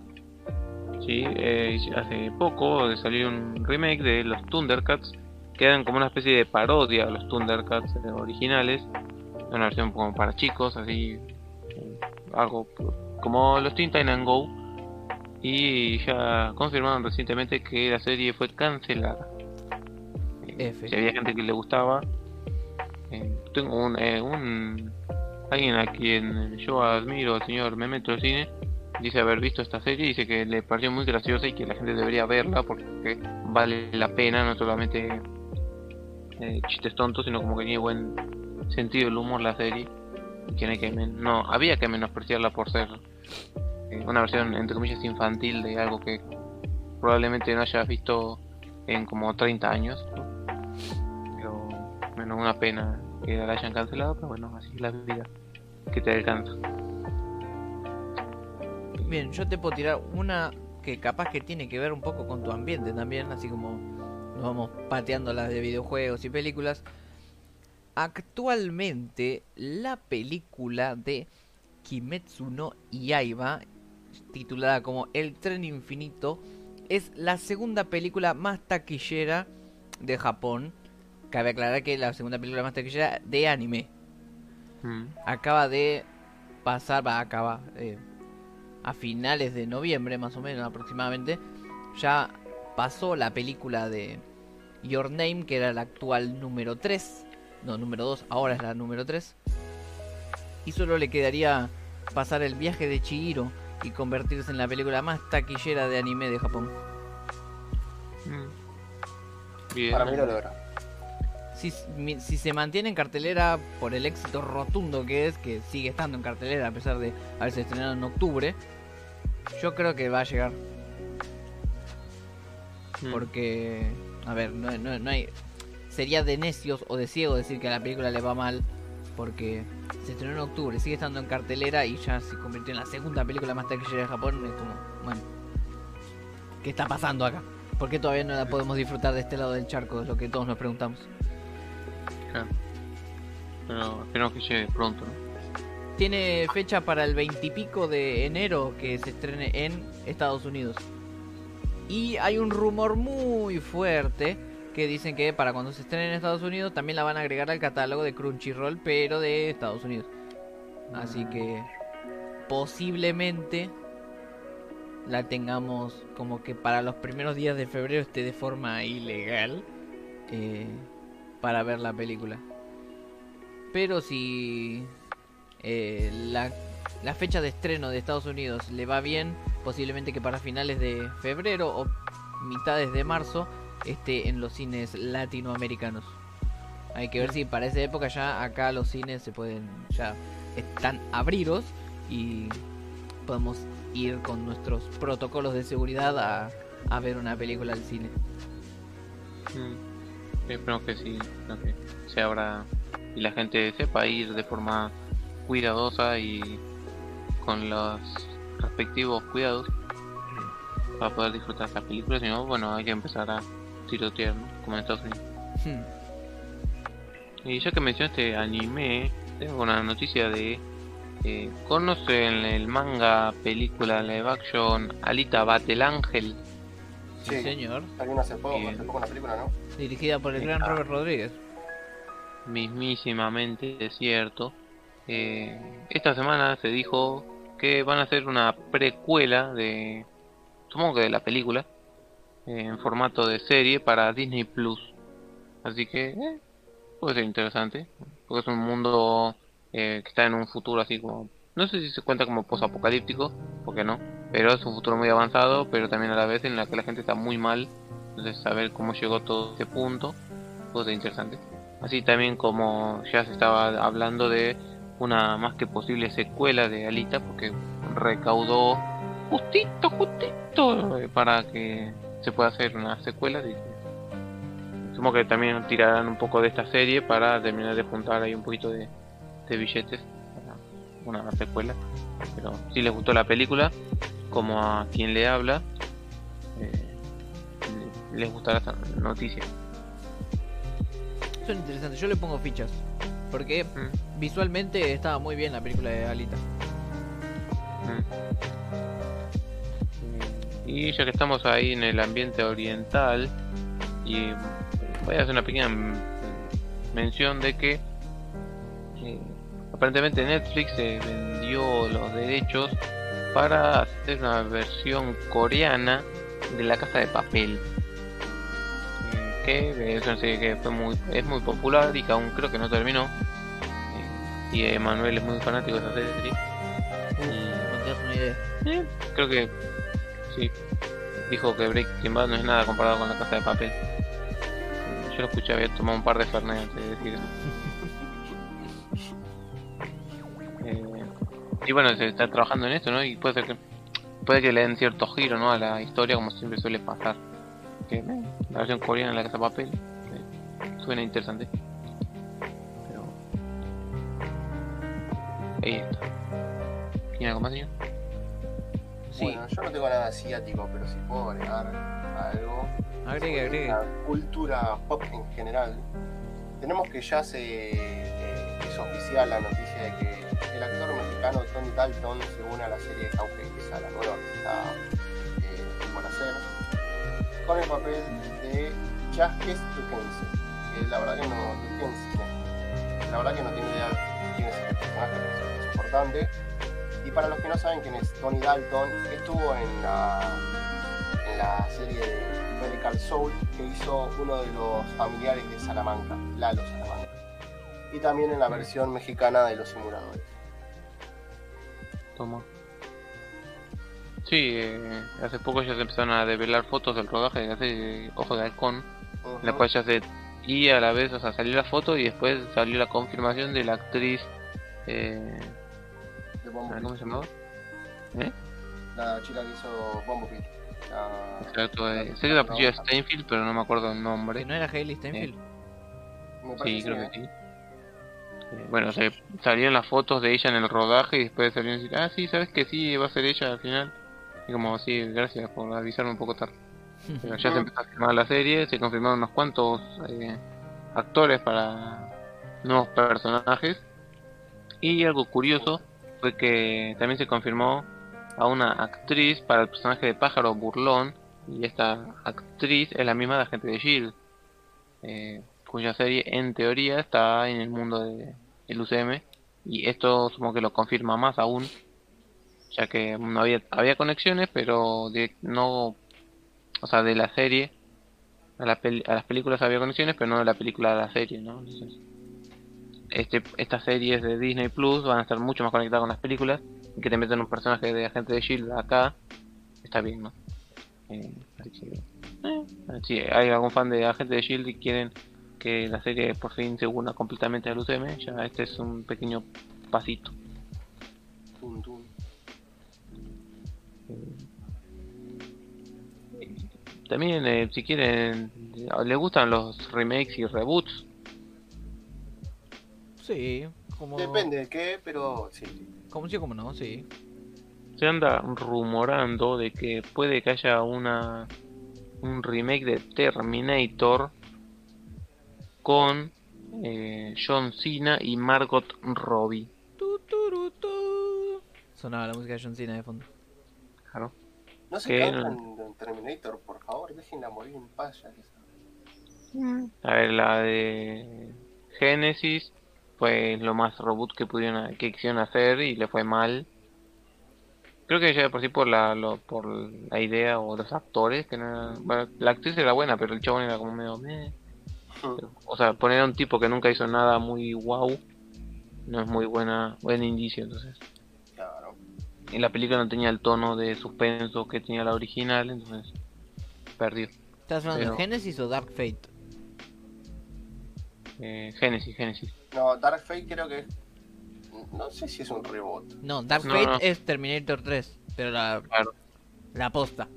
Ah, Exacto. Por eso yo no dije, yo no estoy hablando de eso. claro. Ah, por eso pregunté, para estar seguro. Sí, no, esa es más una. Ese parece un remake de la primera, pero es como, es como que. Es más que los escritores no tuvieron mucha imaginación, más que otra cosa. Pero me, me- es más o menos entretenida y tiene alguna. Es como que recauchuta cosas de las películas que le fue mal. Como bueno, tomamos este esta idea del robot mujer, esta idea del robot líquido y sólido, y así ve tomando conceptos de los que le fue mal para hacer esto y digamos que no le fue muy bien. ¿Eh? Hasta darle en la tecla. Sí, lástima que no le dio. Pero bueno. Eh, también, hablando de clásicos como Terminator, vamos a otro clásico que también tiene el señor Schwarzenegger, que es la película Depredador, que ahora se anda diciendo que van a hacer una precuela en la época de los nativos americanos. Opa. Las películas de Depredador casi siempre están buenas. Casi siempre. Mm, yo solo he visto dos, así que... La, no, la- la- la la- del- la de Schwarzenegger y la segunda creo que son mis favoritas sin contar todas las de Alien vs Depredador, ¿no? Sí, eh, igual tampoco hay tantas, son dos más, creo que la que hay después, la, la que está... Claro, Depredadores y y- la del pibito. Claro, esas dos, así que... Creo que es, es raro, ¿no? Es una, una saga a la que es muy popular, pero a la que no tuvo tantas secuelas. Creo que Alien tiene más, ¿no? Y más ahora, ¿no? Que tiene las precuelas. Claro. Entonces, eh, así que pueden que vayan a hacer una precuela de Depredador en el pasado, así que eh, puede ser divertido. Lo que ¿Cuánto? tiene lo que tiene interesante de Depredador es la intriga. Porque te presentan el personaje del Depredador del que hoy en día, por más de que haya casi seis películas en la que lo es- se involucra, la información que tenemos del Depredador es re poca. Mm, sí, Está bueno que sigan ju- jugando con eso y no no nos nos mantengan a nosotros a los espectadores como así en suspenso de ah, no te digo qué pasa, no te digo quién es ni qué qué está sucediendo. mm, sí, sí, sí, ese, ese misticismo que tiene el personaje todavía no se rompió. Capaz, que, no sé si en los cómics o cosas así, sí se haya hecho, pero eso casi siempre es más por vender y rellenar que porque sea canon. Como yo siempre digo, si una historia nace a partir de una película, el canon lo marca las películas, no los otros ámbitos, Claro. como pasa con Star Wars. Claro, no hay que prestarle mucha atención a cuando están en transmedia. Exacto. Que eh, ahí está el señor Depredador con otra posible película. ¿Usted tiene algo, señor Bridget? Por supuesto que sí. Actualmente en la plataforma de Steam han hecho como un conteo, por así decirlo, han recaudado información para ver eh, bajo qué periférico están jugando los usuarios. Y han llegado a la conclusión de que la mayoría de los usuarios están usando el mando, ya sea el joystick propio de Steam o están usando un joystick como tal Mm, ya que informan de que es más en estos últimos dos años el primer el promedio diario de usuarios que juegan un juego en Steam con control es más del doble cosa que me parece lógico porque siento que hay algunos juegos que por más de que sean shooter o por más de que sean eh, nacidos en computadora yo presiento que son más cómodos jugarlo con, con joystick por ejemplo, un voy a ser polémico quizás. La última trilogía de Tomb Raider yo siento que es mucho más cómoda jugarla con joystick que con mouse y teclado. Aparte todo el juego, toda la ambientación está preparada para tirarte los comandos de los Quick Time Event y todo con los colores de un de los botones de un joystick y con los eh, dicho y hecho los botones de un joystick mm, en vez de decirte que apretes, qué sé yo, la U o la E, a veces te aparece una X en azul, que quiere decir que tienes que usar el botón X azul de un joystick, por ejemplo, de Microsoft o PC, el joystick oficial, que vendría siendo el cuadrado, creo que en un joystick de, de PlayStation. Así que no, no, me, no me parece raro que la gente esté optando más por usar un, un control, un joystick que el teclado. Precisamente por eso, porque hay juegos que, según yo, eh, están como que preparados para para jugar con joystick. Bueno, ya que estás hablando de joystick, quisiera dar promoción, aunque no nos pagan un carajo, pero bueno, eh, hay que aprovecharlo. Hace poco me compré uno de la marca Red Dragon y lo conseguí bastante barato para lo que es esa marca. Eh, yo lo conseguí a, a 2700 y ahora me fijé y está a 2561, o sea que está más barato. Y es un joystick bastante piola. Yo lo estuve probando con algunos juegos y funciona muy bien, responde bien a los botones, a los eh, a los periféricos, se podría decir. Y nada, esto lo estoy diciendo que es en Mercado Libre. Por si alguno le pinta las ganas de comprarse un joystick, eh, lo puede conseguir a 2561. Eh, se llama Joystick Redragon G807 Saturn. Es adaptado, eh, se puede adaptar para PC y PlayStation 3. Y también eh, lo bueno es que lo puedes comprar en 6 cuotas sin interés. Mm. Paso la data por el chat de Twitch. Tremendo. Qué Bueno, buen dato te aventaste. yo te, te tiro así una rapidita que aparentemente Cyberpunk 2077 podría durar más de 175 horas. No. Un desarrollador del juego eh, publicó en la red social de Twitter que lleva esa cantidad de horas jugadas y que aún no ha completado la aventura, pero aclaró que se está tomando su tiempo y jugando en la dificultad más alta. Mm, Así que tampoco hay que fiarnos tanto de ese dato. Si bien yo creo que el juego tiene una duración, porque por lo que han mostrado eh, tiene como esos tintes de RPG y de toma de decisiones, no sé si es como para tanto tiempo, pero sí es un juego que no te lo terminas en una sentada. Mm. Por ejemplo, eh, por poner un juego que. eh, un ejemplo súper bobo, ¿no? Pero. El GTA V, ¿cuánto dura? Solo haciendo las misiones principales y yo creo que más de 10 horas seguro. Mm, Pero ya te confirmo, a ver. Vamos a preguntarle a San Google. Dice que más o menos 30 horas en la historia principal y con todos los secundarios 50 aproximadamente. No hay un dato fijo así como te digan de 30 y eh, 30 horas con 42 minutos y 3 segundos. No, no. Es como Mm. aproximado. claro. Yo sí es bastante, ¿no? A ver, no sé si ustedes conocen juegos más largos todavía que ese. Eh... Va, no sé si el juego se podría decir que es largo. Yo me tomé mi tiempo. Pero el primer Pokémon que jugué, creo que habré tardado en terminarlo, terminarlo. eh, terminar el alto mando. Creo que habré tardado unas 90 horas aproximadamente. Pero era el primer eh, juego de Pokémon que jugaba, así que creo que está justificado esa duración. Y Creo que cuando jugué Skyrim, creo que haciendo la misión, la, historia principal y todo lo secundario, creo que habría acumulado algo así como 50 horas más o menos. Está la, Mm. Tengo la partida guardada en Xbox y creo que son 50 horas aproximadamente.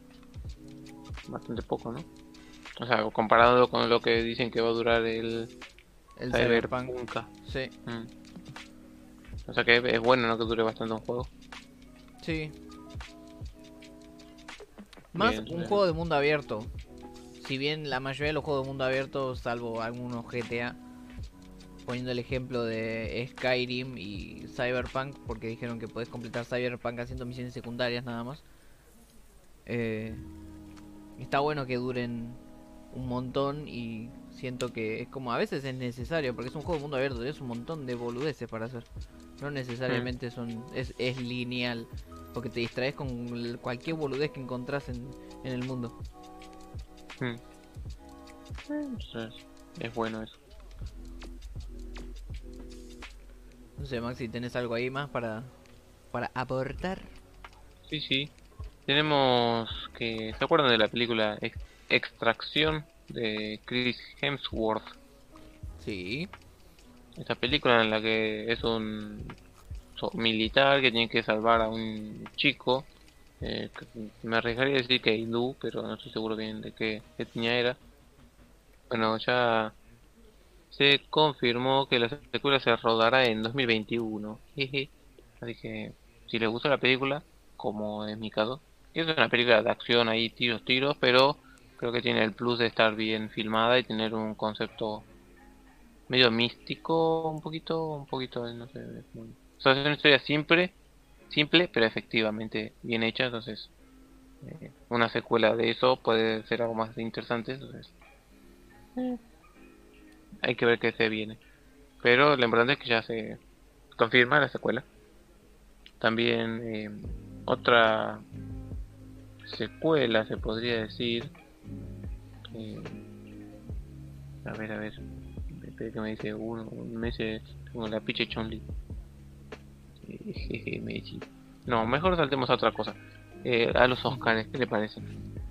Confirmaron que los Oscars 2021 serán el 21, el 25 de abril. Así que tenemos un ratito para esperar todavía.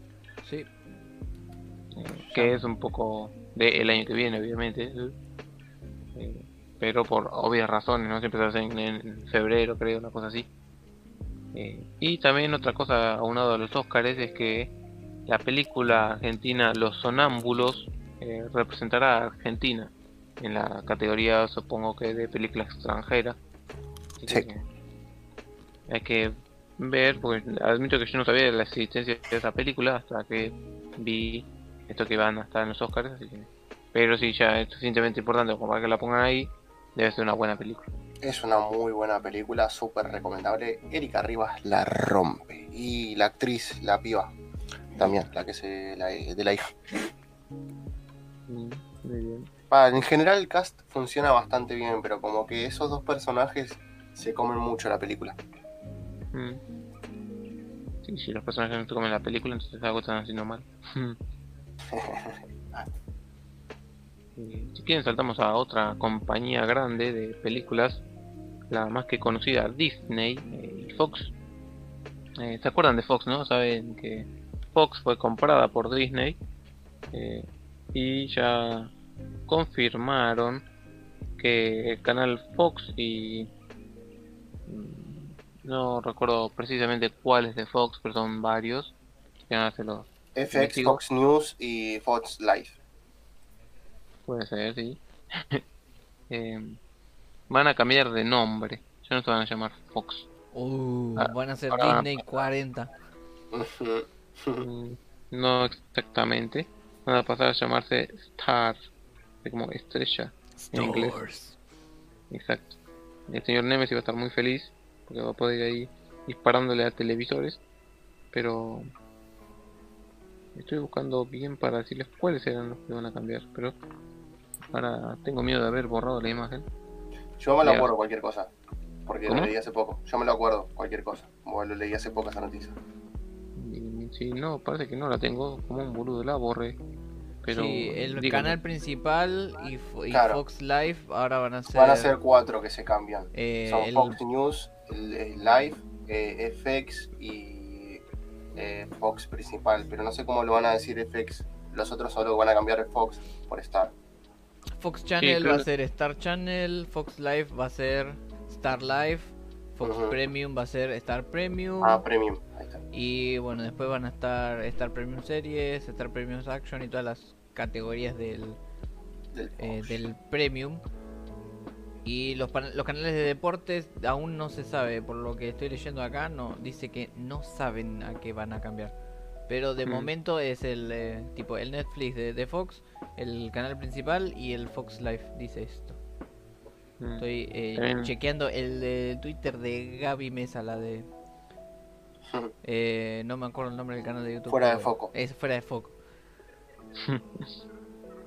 Qué locura, ¿no? Un 2020 sin Fox. Ya.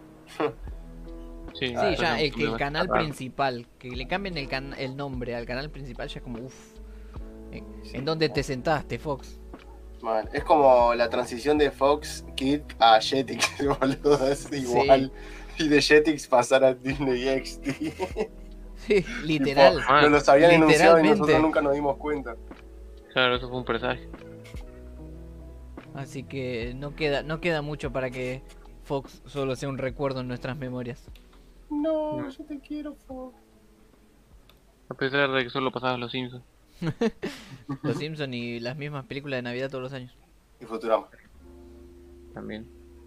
Pero también otra cosa de Disney es que conocen la plataforma Hulu. Sí. Eh, sí. Bien, eh, esta plataforma que es de Disney, ya era de Disney, se va a fusionar con Disney Plus para hacer una misma cosa y tener abarcar más aspectos eh, en cuanto a edades, ¿no? Entonces Disney va a cubrir niños, adolescentes, adultos, entonces ya no va a ser solo una plataforma para chicos, así que va a tener material de otras cosas. Porque no había tantas cosas eh, que no eran de Disney dentro de Disney Plus. Y ahora parece que como Hulu tiene más cosas, lo van a mezclar todo en esto y hacer algo un poco más conciso, cosa que tiene sentido, ¿no? Porque si vos vas a adquirir Disney Plus, vas porque no solo por cosas viejas clásicas de Disney, sino para ver si hay algo más, además del original, con Hulu metido ahí dentro, ya es algo más. Porque aparte creo que de Fox tampoco habían metido muchas cosas. Entonces, pero igual, a ver, Disney Plus apenas está naciendo, entonces hay que esperar que se, se desarrolle, ¿no? Entonces, eh, hay que ver cómo sigue creciendo este monstruo de la industria cinematográfica. ¿Ustedes tienen algo más? Sí, ya que mencionaste los Oscars, te puedo mencionar un par de entregas de premios que se estuvieron llevando a cabo estas últimas semanas. Una de ellas, la revista Time, nombra a Hades como el mejor juego del año. Uh. El, en el podio de la revista Time lo comparte el señor Hades con el número 1, seguido con Spider-Man Miles Morales y The Last of Us Parte 2. Te, se viene, no sé si picante o debatible capaz la las entregas de premios. Porque en los Golden Joystick Awards, el videojuego The Last of Us Parte 2 fue nombrado como el juego del año también. Así que van a tener, va a tener como para chapear un rato largo con, con la cantidad de, de títulos que le están metiendo. Eso y así como lo que se estuvo hablando mucho esta semana es The Game Awards, que son como los Oscars de los videojuegos, pero que parecen que no se piensan bien a veces las ternas cuando los cuando los, los arman. Pero lo que estuvieron haciendo es ya empezaron a nombrar las personalidades que van a estar presentando categorías y premios. Uno de ellos es el señor Eddie Vedder, integrante de Pearl Jam. Es, eh, creo que eh, los Game, The Game Awards son este 10 de diciembre. Otras personalidades que se estuvieron nombrando y que confirmaron que dijeron presidente cuando tomaron lista son Tom Holland, Brie Larson, Gal Gadot y Troy Baker. Que si no lo conocen, Troy Baker es el batero de Blink 182. Eh, estuvieron ahí como, bueno, hola, vamos a presentar un par de, un par de, de premios. Vamos a estar ahí diciendo de Last of Us, de Last of Us, de Last of Us. Más Morales por ahí, más Morales por allá. Y, y poco más. Así mm. que, bien, hay que esperar nomás y estamos a cinco días de, de la esperada The Game Awards. Así que vamos a ver, vamos a ver que se cuece. Mm. Yo espero ver alguna, alguna revelación más que más que lo obvio de los juegos que ya se han nombrado durante el año. Mm. Claro, un juego que haya pasado medio desapercibido. Yo espero ver a ver si eh, Half-Life Alyx tiene alguna mención honorífica. No digo un premio, pero como alguna mención honorífica de realidad virtual y esas cosas. Mm. Porque se habla, luego de que salió el juego, creo que se habló una semana, todo el mundo lo jugó y listo, ya está. No hay Half-Life 3, bueno, ya no, no sé qué quiere decir Half-Life, no sé qué es Half-Life Alyx, no lo conozco. Y ya está, todo el mundo se olvidó. Cosas de la vida, ¿no? Así que, a, a verga, ¿qué onda?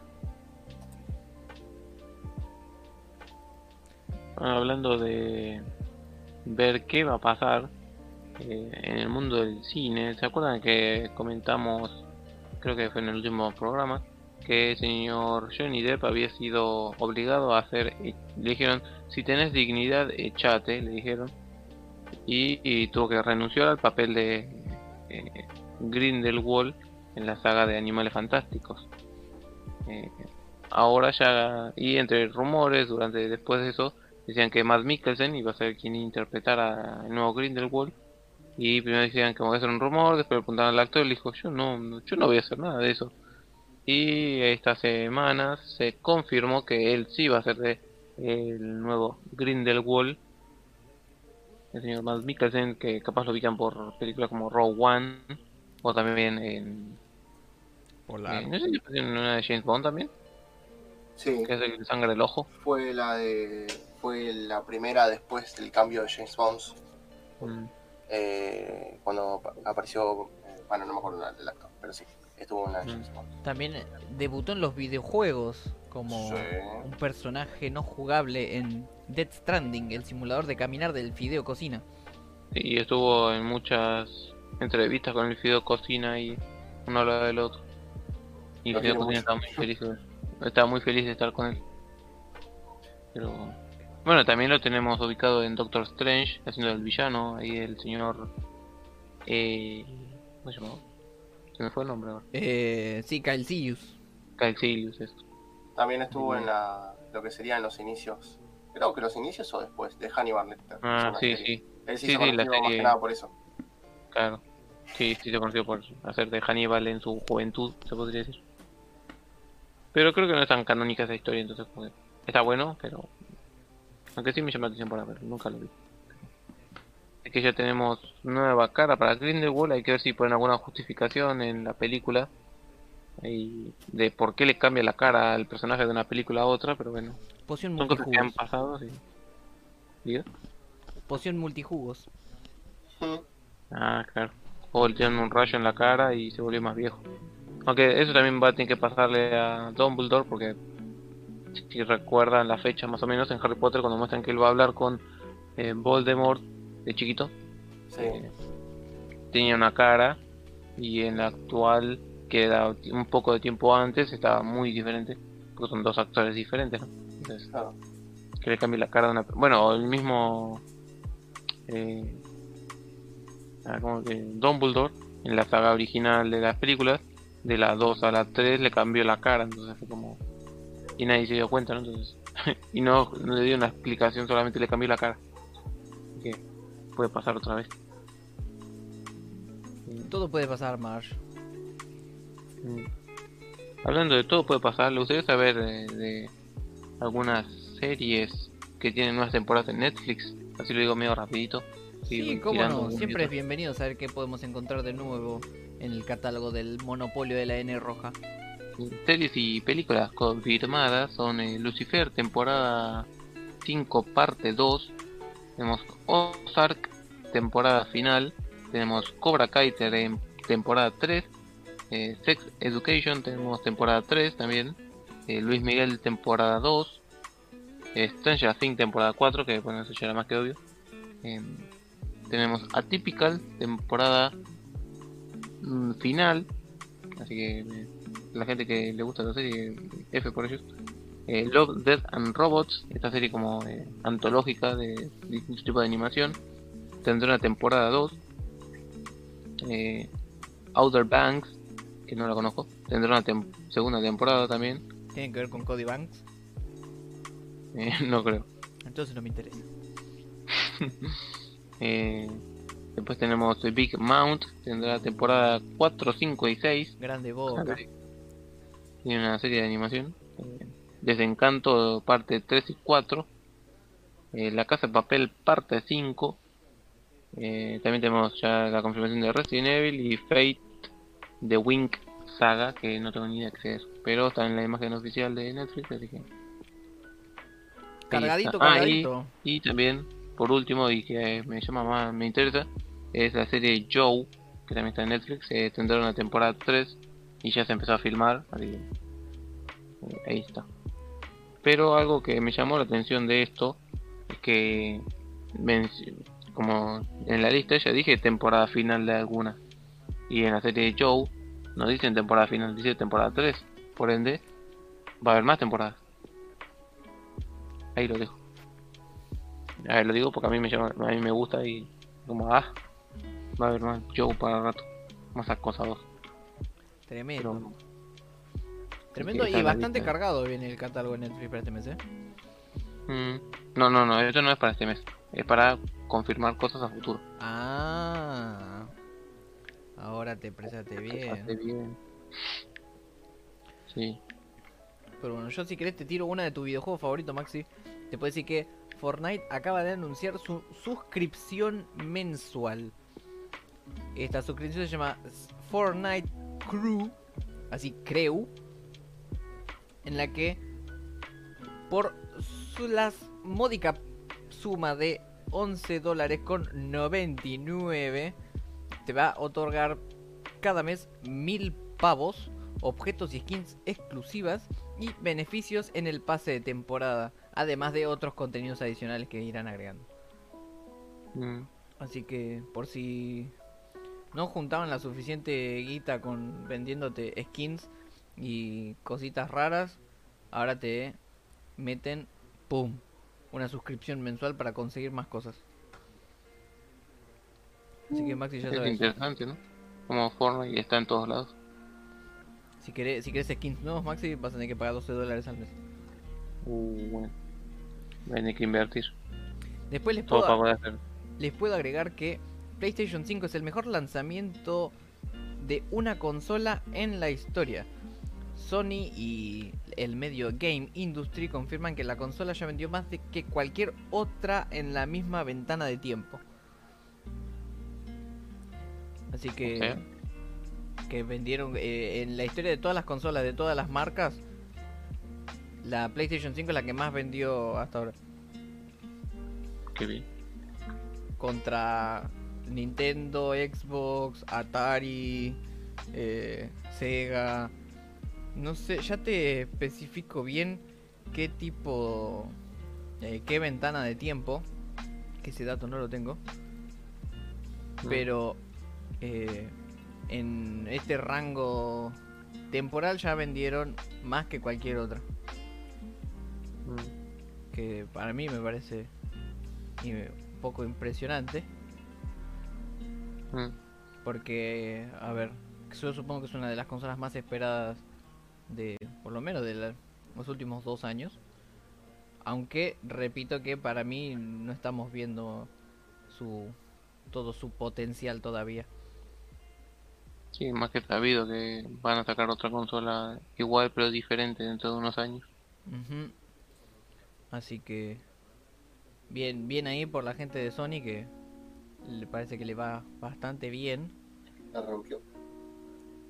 A ver si encuentro el, el dato, estoy bajando y bajando y bajando, scrolleando y me parece que no está subido de forma oficial, no. Así que el dato en- de qué, qué rango temporal ubicaron te lo debo, pero ahí, ahí lo tenés al, al PlayStation. Bien, bien. Vi cómo era el gameplay del Spider-Man de Miles Morales y me caí de jeta, boludo. Sí, yo, vi- buenísimo. yo vi una comparación de carga que me pareció muy dudosa. Porque te muestran la carga del Miles Morales en PlayStation 4 y la carga en PlayStation 5. Y Sí. para justificar que el de PlayStation 4 tarda más, no tiene. No tiene. La de PlayStation 5 no tiene las pantallas de carga, o sea, las presentaciones oficiales del juego. O sea, tenés el, el loguito del, del Miles Morales ahí saltando y. ¡pum! empieza el juego. No tiene la, la ventana esta que es como le hicieron como Marvel, así mostrando todos sus exclusivos y, y Sony Interactive Studios. No tiene nada de eso. Así que me pareció muy dudosa esa comparativa que subieron, así que voy a esperar a ver que algún usuario con las dos consolas, se hace una PlayStation 4 Pro y una, ex- eh, una Xbox y una PlayStation 5, ponga una a la par de la otra y haga la comparación, porque eso me pareció muy dudoso. Claro. Mm. Hablando de cosas eh, dudosas, eh, bueno, un dato así medio chistoso que me llamó la atención y voy a mencionar, que conocen la película Cruz o Cruz o algo así. Groots, La de los familia- neandertales, ¿no? ¿Cómo? que son una familia de una época. De la época cretácea, o por ahí, cavernícolas, sí. Sí, bueno, esa película, su secuela, Cruz 2, recaudó más que la película de Christopher Nolan, Tenet. Uf, bueno, terrible. Pero, a ver, yo tengo una duda. ¿Eso no se debe a la situación pandémica actual? Como sí o como no, ambas salieron en medio de la pandemia. Ah, no tenía el dato que Cruz 2 había salido en la pandemia. Ese dato no lo tenía. Y sí, si no, no como habría recaudado más. Sería más irónico todavía. Pero sí. Eh, no sé, me, me llama la atención ¿no? como el señor Nolan decía, sí, tenemos que estrenarla ahora. Ya mismo. O bueno, en inglés no así. Ra, ik, now. Y así le fue. O sea, creo que no le fue tan mal, pero obviamente si una película animada de chicos recauda más que tu película, superproducción de Christopher Nolan, es como, bueno, eh, baja la cabeza, amigo. Baja la cabeza que viene el puente, le dijeron. Creo que serviría pa- como para bajarle un poco los humos a todos los fanáticos empedernidos que te dicen que Nolan es el mejor director de la historia y es un incomprendido como Zack Snyder. Mm. Tiene su talento, eso nadie se lo niega, pero creo que no está haciendo algo tan diferente entre una cosa y otra. O sea, y no. O como que me... no está yéndose de terror a ciencia ficción o a, no sé, comedia, qué sé una cosa así. Creo que más o menos se mantiene en un estilo de... Sí es ciencia ficción, pero es un poco más como recatado y con nombres de traje, ¿no? Con mucha sobreexplicación, por lo que tengo entendido también. Pero es un datito interesante. Entre cosas interesantes, si las hay, conocen el personaje de Toxic Avenger. No. No. Ilústrenos. Eh, no tengo mucho para informar, pero es un personaje que es como un, un tipo mutado que se volvió un héroe. Creo que son cómics y no sé si hay algún dibujo. Creo que había muñecos de eso también. ¿Tiene algo que Pero- ver con los Vengadores o no? Mm, No, Entonces no me interesa. Ah, siempre repetía el mismo chiste. Pero lo llamativo, o sea, este es un personaje que creo que ya había tenido una película también en su momento, no sé si para televisión, pero ahora se viene una película de este mismo personaje con eh, Peter Dinkle, o Dinklage, o como se pronuncia, el más conocido como el enano de Juego de Tronos, eh, quien va a ser el que lo interprete en esta nueva película. O más conocido como el lanzallamas de Pixels.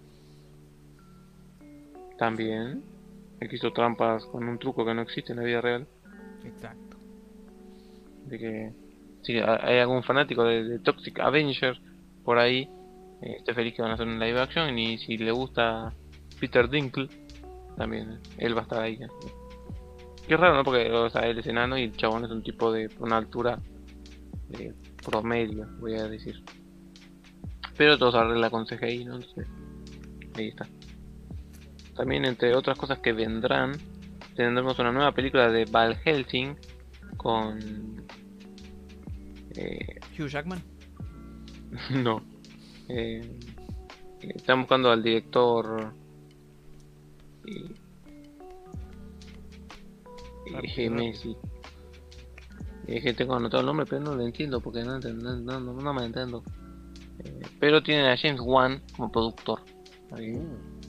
Si confían en James Wan como productor puede que la película de Van Helsing no salga tan mal. Aparte es de Universal y Universal está tratando de hacer su universo de monstruos. Y Van Helsing es un cazamonstruos, ¿no? Entonces, capaz quieran tocar por ahí esos pitos. Lo veo muy probable. Me sirve. Pero eh, si les gusta este tipo de películas, se pueden estar felices. También otra cosa que surgió en esta semana fue que un movimiento raro por parte de Warner que dijeron que iban a estrenar las películas de Dune, Matrix 4, la próxima película de Mortal Kombat y La Mujer Maravilla y otros grandes estrenos para HBO Max. Movimientos eh, tectónicos prácticamente en cuanto a decisiones por la magnitud que tienen, ¿no? Porque son las películas más importantes que traen, las planean estrenar ahí, pero por lo que dicen es que primero las quieren estrenar en cine y a, a la semana o una cosa por el estilo estrenarlas en su aplicación o plataforma de HBO Max. No sé qué opinan ustedes, yo creo que es un arriesgadito.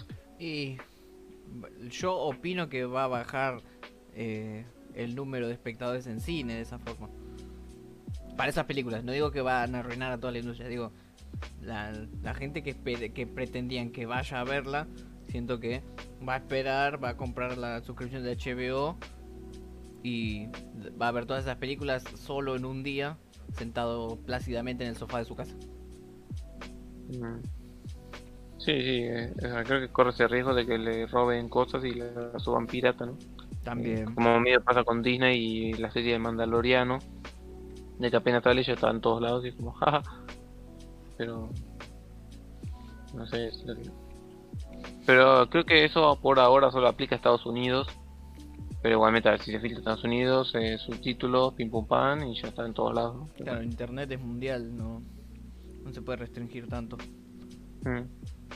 También otra cosa, cuando mencionaron esto, también se liberó un logo de Matrix 4, en el que no es la gran cosa, son, son letras y un 4, eh, que están así como medias desfasadas las letras, así como medias como con interferencia, pero hay que ver que se está en la, la Wachowski, por lo que tengo entendido hay una sola, pero eh, hay que ver qué se viene con eso. Y yo espero que a Dune le vaya bien, porque no sé nada, pero se ve muy interesante la película con Denis Villeneuve a la cabeza. Eh, así que esperemos que esta decisión de Warner de estrenar sus películas en la plataforma le vaya bien en cuanto a esta película para que sigan haciendo más. Creo que quieren hacer una trilogía, cosa de llevar, extenderse bien y contar todo bien. Entonces, esperemos que le vaya bien por ese lado.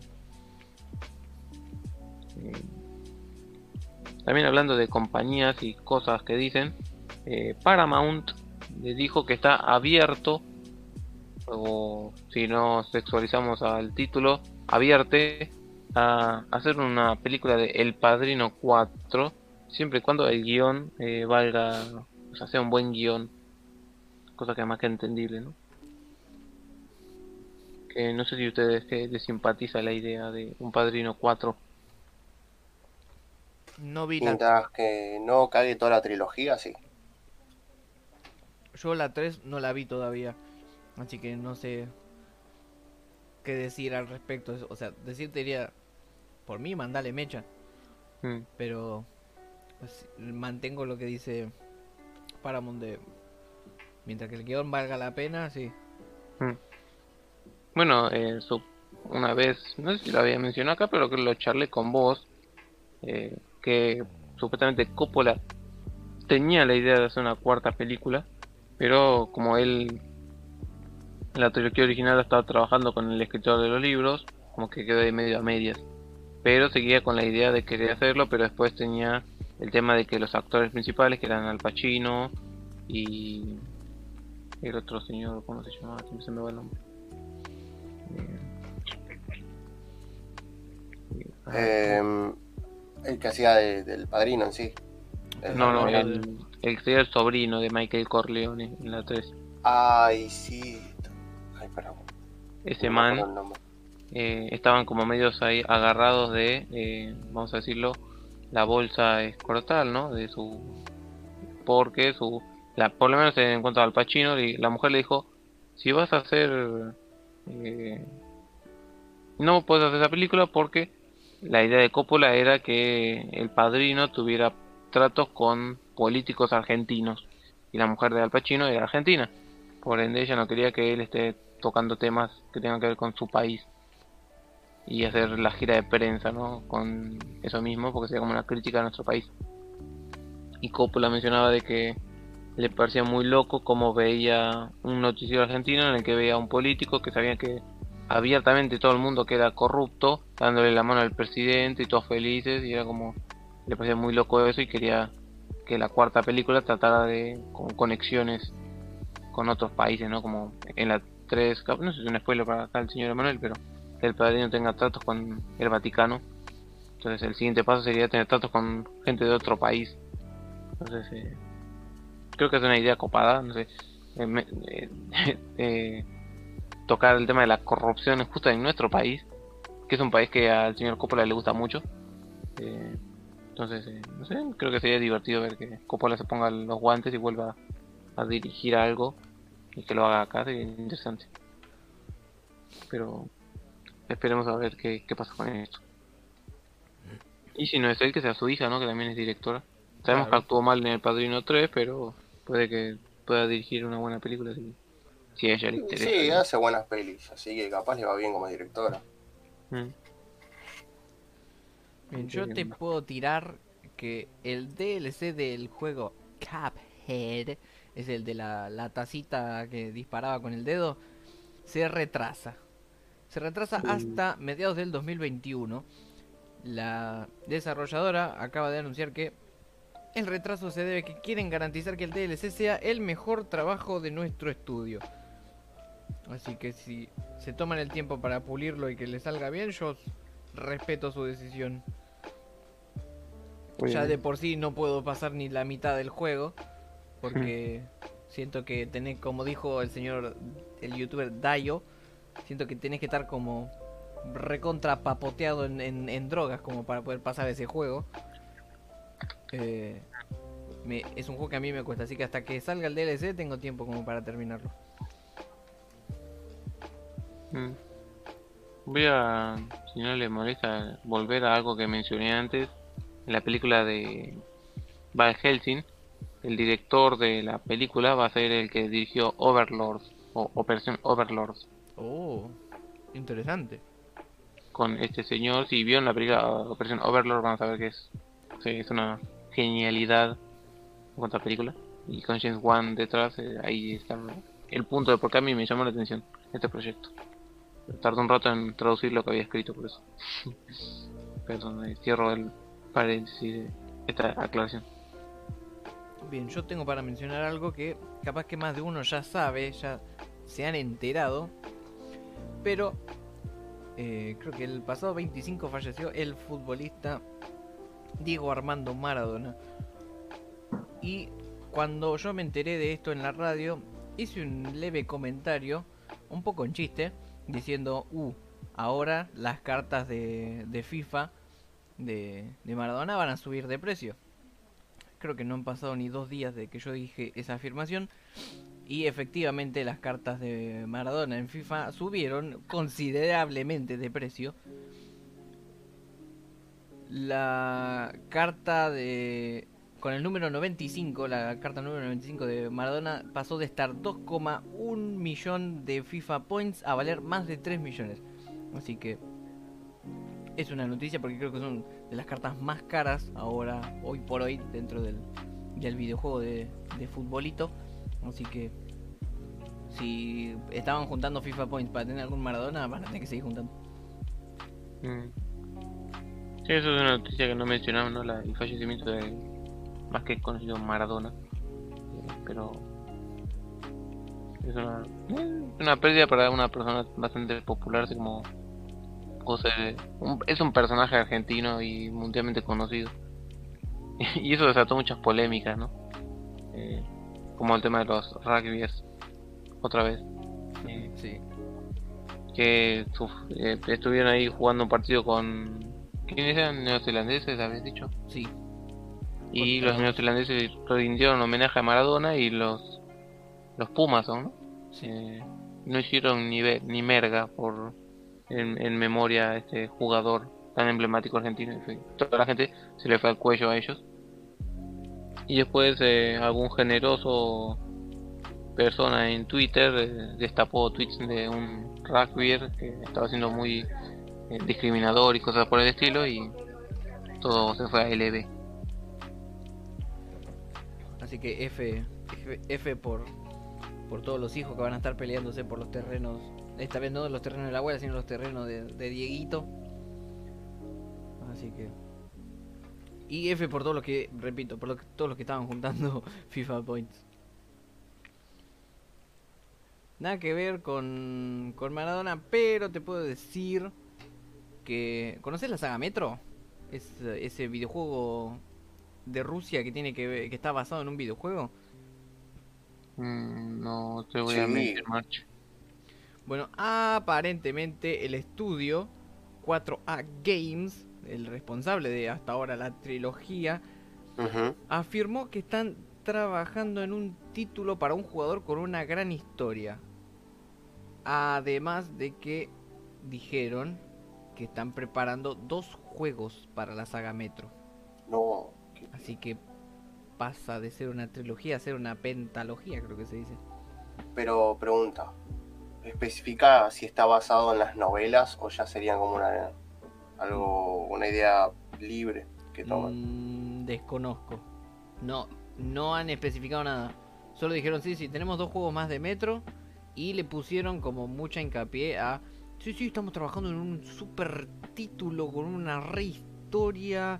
Y que va a tener un multijugador que todavía vemos que está como ahí. Que recién lo estamos puliendo el multijugador. Pero se viene un rejuego. Eso fue como todo lo que dijeron. Que hasta Mm. ahora está todo en producción, no, no, no tienen nada como para decir, bueno, de acá tenés el tráiler ni nada de eso. No van a humear como Bethesda y el tráiler de, eh, de Elder Scrolls 6, que más que un tráiler es un teaser y es unas nubecitas y unas letras en el cielo, con una música épica nomás. Claro.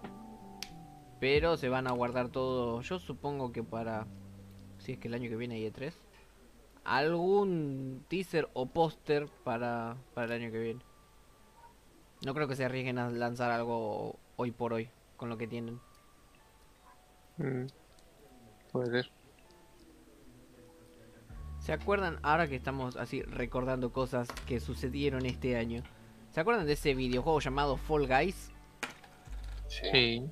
Bueno, ya dieron como un pequeño teaser o spoiler de su tercera temporada que le pusieron de título Winter Knockout. Más o menos dicen que va a llegar para mediados de diciembre, que traerá nuevos cosméticos y más de un nuevo mapa. Mm, Algunos eh, especulan que podremos llegar a ver algo más este 10 de diciembre en los Game Awards. Pero más que eso no han no han anunciado o adelantado nada la gente de los los, los tipos que se caen, las, las, las caras de papa que se caen. eh, no llegó a los talones a Among Us. No, aún no. Y bueno, para pasarte la, el almohadón para hablar, Maxi, te tiro una más. Que es que la gente de, de Pokémon Company anunció una réplica oficial de la Pokéball o la Pokébola para los hispanohablantes. Es una pelotita con luz y creo que sonido. Eh, Estoy viendo el, el video teaser, pero no, no, no tiene sonido. La van, a, la van a lanzar para el 27 de febrero y va a costar la, sum, la módica suma de nada más ni nada menos que 99,99 dólares. Pero la desventaja es que no se abre. Ah, No se abre ni No. se, ni se hace chiquita. Así que no sé qué tan réplica es de una Pokéball, pero bueno. Es una Pokéball oficial al fin y al cabo. Que ahora, mm, viniendo al caso, creo que no habían hecho así como lanzado para vender eh, Pokébolas la gente de, de, de Pokémon Company. Ni Game Freak tampoco. Pero esto sería más tipo una escultura, como para tener de adorno, o algo como para juguete. No, no, no, es una figura coleccionable, por así decirlo. Ah, Viene o sea, una- creo que en, una- formato juguete debería haber Pokébolas antes. Viene en una cajita que cuando la abrís como que se levanta todo lindo. Tiene una lucecita en el botón central, por así decirlo, tiene una luz. La cajita en donde la guardas también tiene una luz que gira, pero más que eso no, no hace. Ah, A mí me gustaría ver que o se abra o se achique una réplica bien de, de la, de la pieza tecnológica dentro del lore y el universo de Pokémon. Sí, igual lo de que sea chique es cosa del anime. Eso- no sé si es algo que está en el juego. No, porque casi nunca se ve, nunca se interactúa con una Pokéball directamente en el juego. Entonces no podrían aplicar eso si no es algo canónico del juego. Pero por lo menos que se abra o veamos que tenga algún otro detalle. Ah, sí. Porque yo que yo sepa, no sé los, los juegos nuevos, pero nunca he visto que tenga una luz en el botoncito del medio. Mm. Me suena que sí, o sea, tengo la imagen en la casa que sí, pero no sé si es por el anime. Claro. Nosotros estuvimos jugando el de quinta generación, pero no recuerdo cómo era la animación ahí. Así que Pero a, a esperar hasta el 27 de noviembre y ver quién es el, el Sugar Daddy que nos, que nos tenga ganas de regalarnos una Pokébola acá para el, para el búnker. Sí, sí, uno para cada uno, por favor. Yo también, sí, sí, quiero, quiero, quiero, quiero. Así que Maxi, toma, te dejo el, el almohadón para, para que hables. Bien, tengo dos últimas noticias, si no me recuerdo. Una no está anotada, pero la tengo en la mente, entonces ya funciona. Una es la película Cherry, dirigida por los hermanos Russo y protagonizada por Tom Holland. Eh, ya reveló unas nuevas fotos, la que se ve a Tom Holland interpretando a un ex militar que eh, se va a- que se dedica a robar. Creo que toda la película va a pasar robando un banco o algo así. Eh, pero ya creo que no hay tráiler, pero sí salieron esas fotos. Y la fecha de que se va a estrenar en el 26 de febrero del 2021. Y eh, después va a estar el, el 12 de marzo en la en Apple TV. Así que si les interesa lo que hacen los rusos y, y o el señor Tom Holland, eh, va a tener esta nueva película que eh, se ve interesante y además el personaje va a parecer alguien muy ahí medio tocadisco, ¿no? Entonces puede ser interesante. Ver una nueva faceta de este actor que ya lo vimos en eh, El Diablo a todas horas, ahí haciendo también un chico medio perturbado. Acá ver a alguien más que tenga que ver con la guerra, siempre es bien recibido. Eh, y la otra cosa es que hace unos días se filtró o se subió en una en el canal de YouTube de Sony eh, Latinoamérica eh, un video que hablaba de los tres Spider-Man. ¿no? Decía, ah, ¿vos cuál te gusta más? ¿Tobey Maguire, eh, Andrew Garfield o Tom Holland? Bueno, ya no tenés que decidir porque ahora van a estar los tres juntos. todos conviven en el mismo multiverso y una cosa así. ¿No? Eh, eh, los veremos pel- para salvar el mundo juntos en Spider-Man 3, decía. Y todos se quedan como, ¿qué? ¿Qué me No, un rato después de que se subido, subido ese video a YouTube, lo borraron. Y todo el mundo se quedó como, a ver, a ver, ¿qué pasó?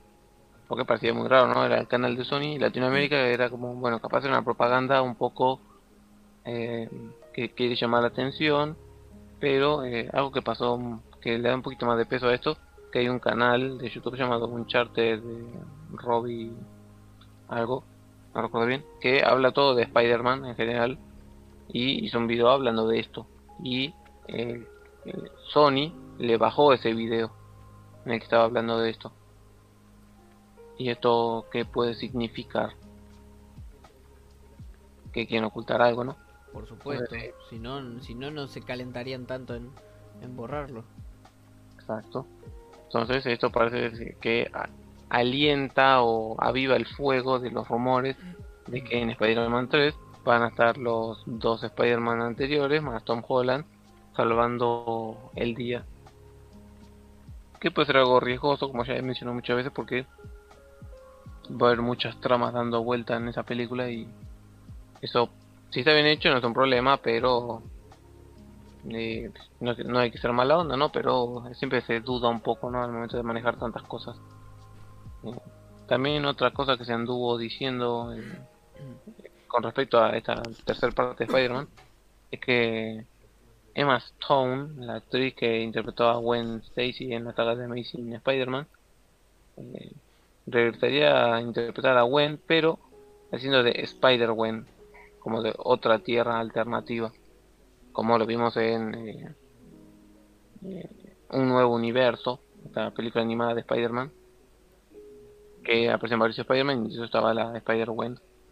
Eh, pero obviamente de esto no hay nada confirmado.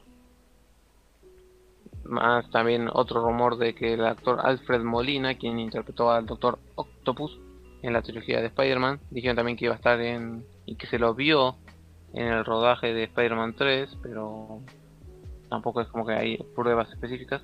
Hay imagen, ahí salió un par de videos de eh, eh, Peter, de un actor con el traje de Spider-Man y otro con las vestimentas de Mary Jane o de MJ, como estaban en el final de Far From Home, pero no más que eso. Así que habrá que esperar para ver más filtraciones, más rumores o alguna confirmación. Supuestamente se decía que ahora en diciembre, capaz después de Navidad, iban a sacar un adelanto de algo de Spider-Man, ya sea el título, ya sea alguna imagen. Tom Holland tuvo una imagen de él con el traje y una mascarilla sobre la máscara, pero no mucho más. Y también estuvo diciendo que ya aprendió sus errores y que no va a largar spoilers, así que eh, qué mal por nosotros. pero no sé qué esperan ustedes de, de esta película que cada vez mencionan más y más cosas. Eh, no sé, yo por todo lo que están diciendo, por lo menos espero que dure dos horas y media, mínimo. Sí. Sí, no, tanto lío. Yo creo que deberían dejar expectante al final y continuar en la siguiente con todo esto de Spider-Man locos. Para mí, para mí habría que dedicarle una hora a cada Spider-Man. Eh, no sé si tanto. O sea, tienen que seguir la fórmula de como hicieron en la película animada, ¿no? De presentarte ahí rápido al personaje, no de forma tan caricaturesca, porque ahí ya es más justamente una caricatura en todos los aspectos. Entonces, esto como se toma más en serio, es más diegético eh, en cuanto a la naturalidad de los hechos. Eh, no creo que hagan algo así, pero algo que se rumoraba también es que eh, una cosa que habría en esta película es que Toby Maguire interpretaría al tío Ben o más específicamente lo que dijeron era que habría una escena en la que Tom Holland ve a este esta persona, ¿no? A Toby Maguire, ¿no? el actor interpretando a y él siendo tío Ben, como si el tío Ben de el UCM tuviera la cara de este Spider-Man, pero no de Spider-Man. Pero como, como sabemos, eh, los mundos diferentes funcionan con caras diferentes. Entonces, él conocería a Spider-Man, el Tobey Maguire diría tío Ben. En realidad no era su tío Ben, sería otra versión. pero también son todos rumores y cosas que sería divertido que pase, pero eh, todo se toma con pinzas. creo que eso es todo lo que tengo por hoy. A menos que tengan alguna duda o pregunta sobre algún proyecto o película, siempre pueden hacerlo a ver si les puedo responder. Yo te puedo tirar una noticia bastante importante para la gente de Latinoamérica, que es que un chileno ganó el primer lugar en un concurso de manga para la revista Shonen Jump. El concurso se llamaba Jump Tezuka Manga Contest y que consistía en que eh, distintos ilustradores del mundo le realicen un one shot o dibujen un manga de un solo capítulo y lo manden. Concursaban con claramente con dibujantes y ilustradores de todo el mundo y el ganador fue un chileno.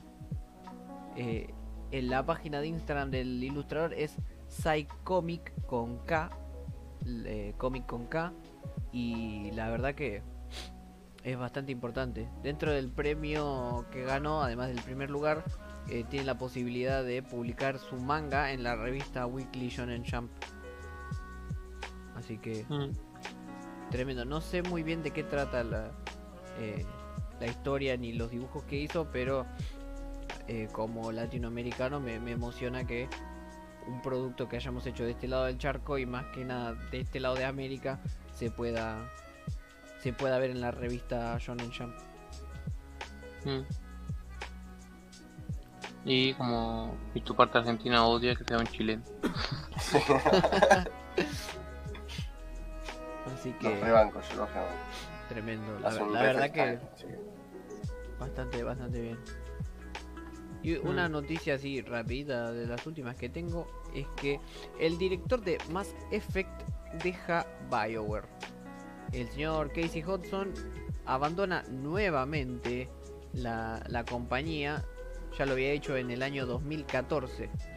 Pero eh, la gente de BioWare dijo que no altera los planes que tenían para la saga Mass Effect que este tipo haya abandonado la compañía otra vez. Así que los va- planes de la, de la remaster siguen en pie. Y supongo que lo veremos de igual manera el año que viene. Mm.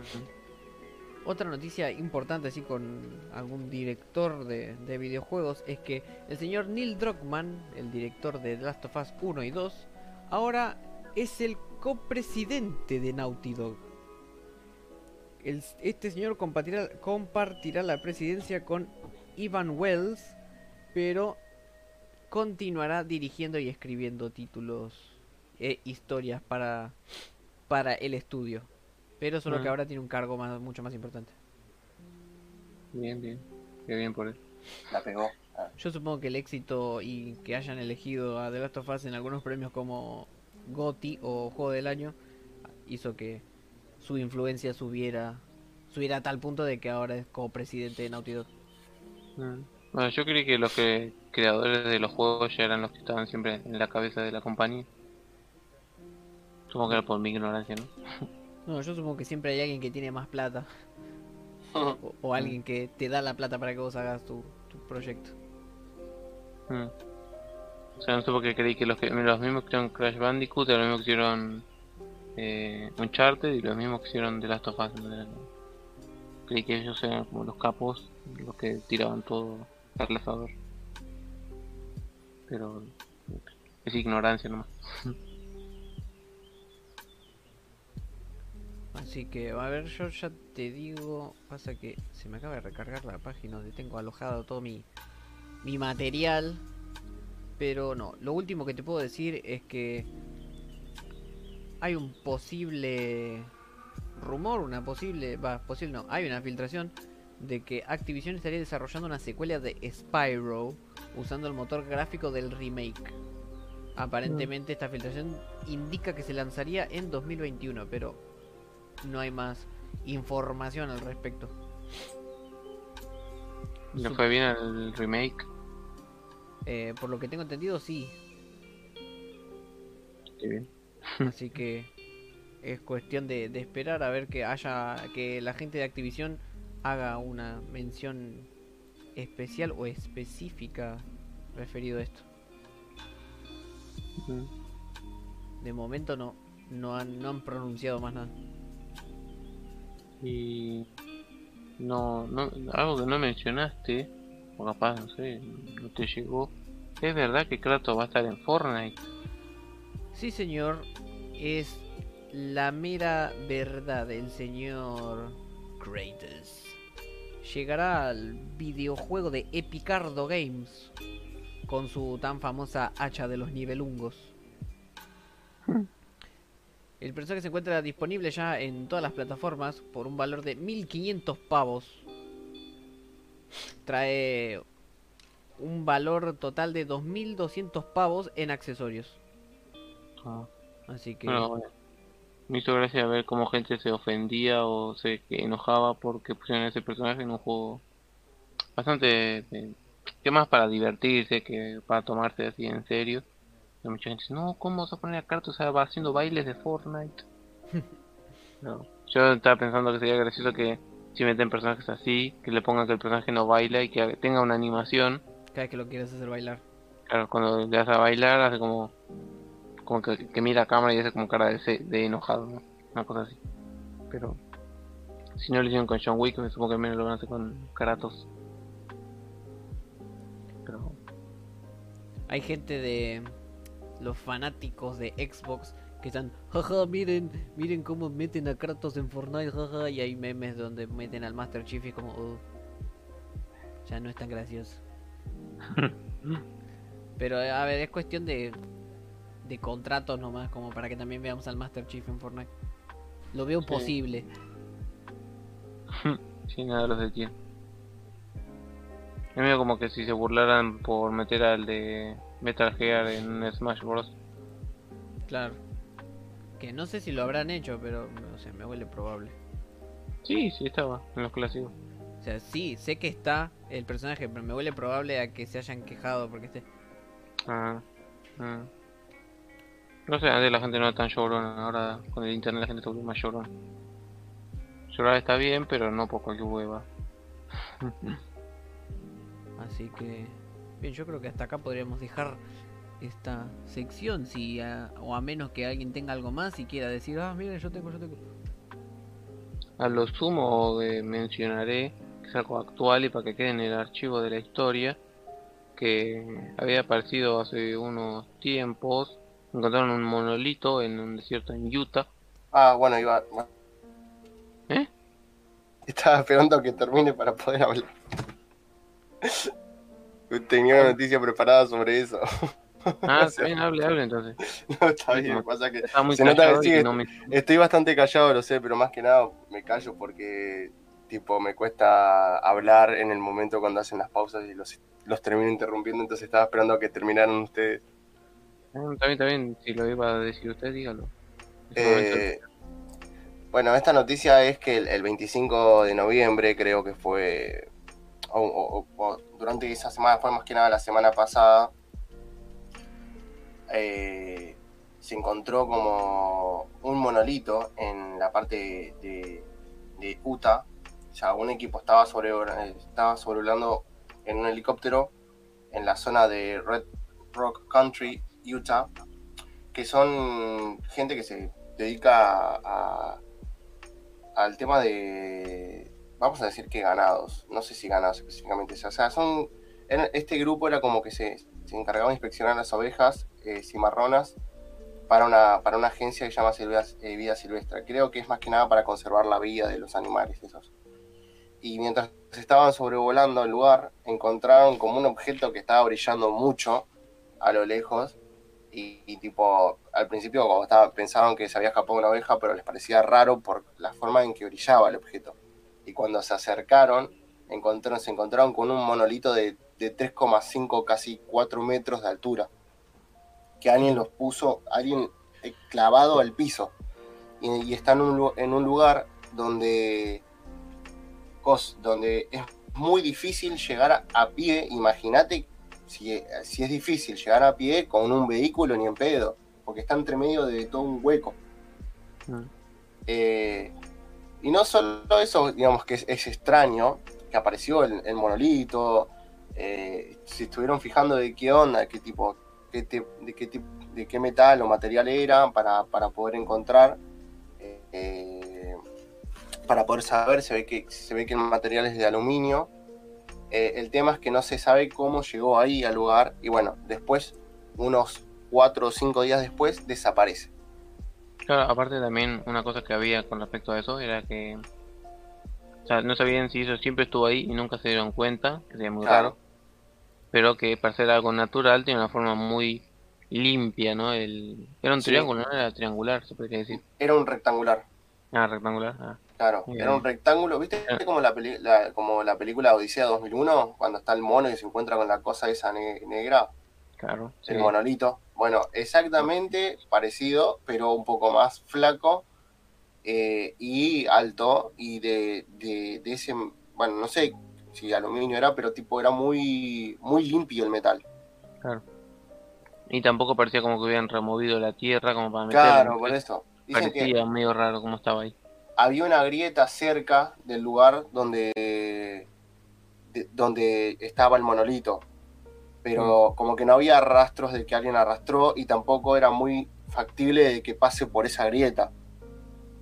Entonces es como que sacaron un montón de teorías para saber cómo carajo cayó ahí, si se habrá caído del cielo y quedó clavado justo en ese lugar, si apareció por alguien que lo puso viajando en el tiempo, o fue un ser extraterrestre o un grupo de artistas lo metió ahí para hacer una obra de arte, una obra de arte y que alguien lo descubra para que después desaparezca.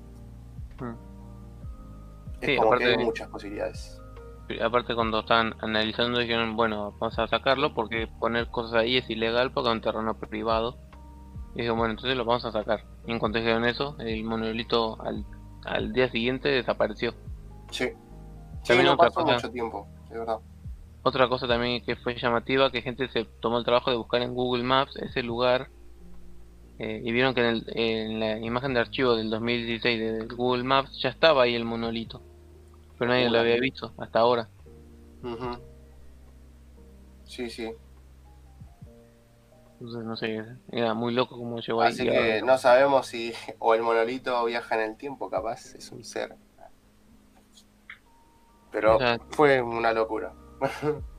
Eso fue, esa es toda la data que tenés. Y digamos, por lo, lo que, digamos, sí, o sea, de lo que investigué es eso, que apareció el monolito, que lo encontraron. El dato de que no, que estaba hace rato no lo tenía. Está- muchas gracias por agregarlo. Mm. Eh, pero digamos, yo lo encontré en la noticia que directamente es como que encontró, un grupo encontró el monolito. Y Mm. después, cuando investigué esa parte, después encontré otra para, digamos, quería agregarle algo más y encontré después la noticia de que no pasó mucho tiempo, no sé si fueron dos días, la verdad que no me acuerdo, pero no Mm. fue mucho que desapareció directamente.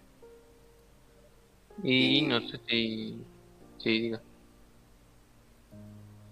¿Cómo? Que no sé si viste que apareció otro, o el mismo, en. Ah, un uno año. triangular, vos decís, ¿no? Sí. O sea, Claro, porque el, el primero era que el rectangular largo y ahora apareció, claro, pues yo había encontrado una imagen de uno que estaba agarrando un triángulo. Mm. No, eso no, digamos, tipo, de eso no, no había encontrado noticia. ¿Vos tenés algo para como por- aportar? Estaría bueno. Eh, no más que el hecho de que apareció, dice, cerca de una fortaleza histórica famosa de la región. Eh, no sé, o sea, apareció ese ahí en Romania al tiempo, no sé si al otro día de que desapareció. eh, y también, y no se detuvo ahí, sino que apareció otro monolito en California. eh, eh, también de manera misteriosa y que nadie sabe de dónde salió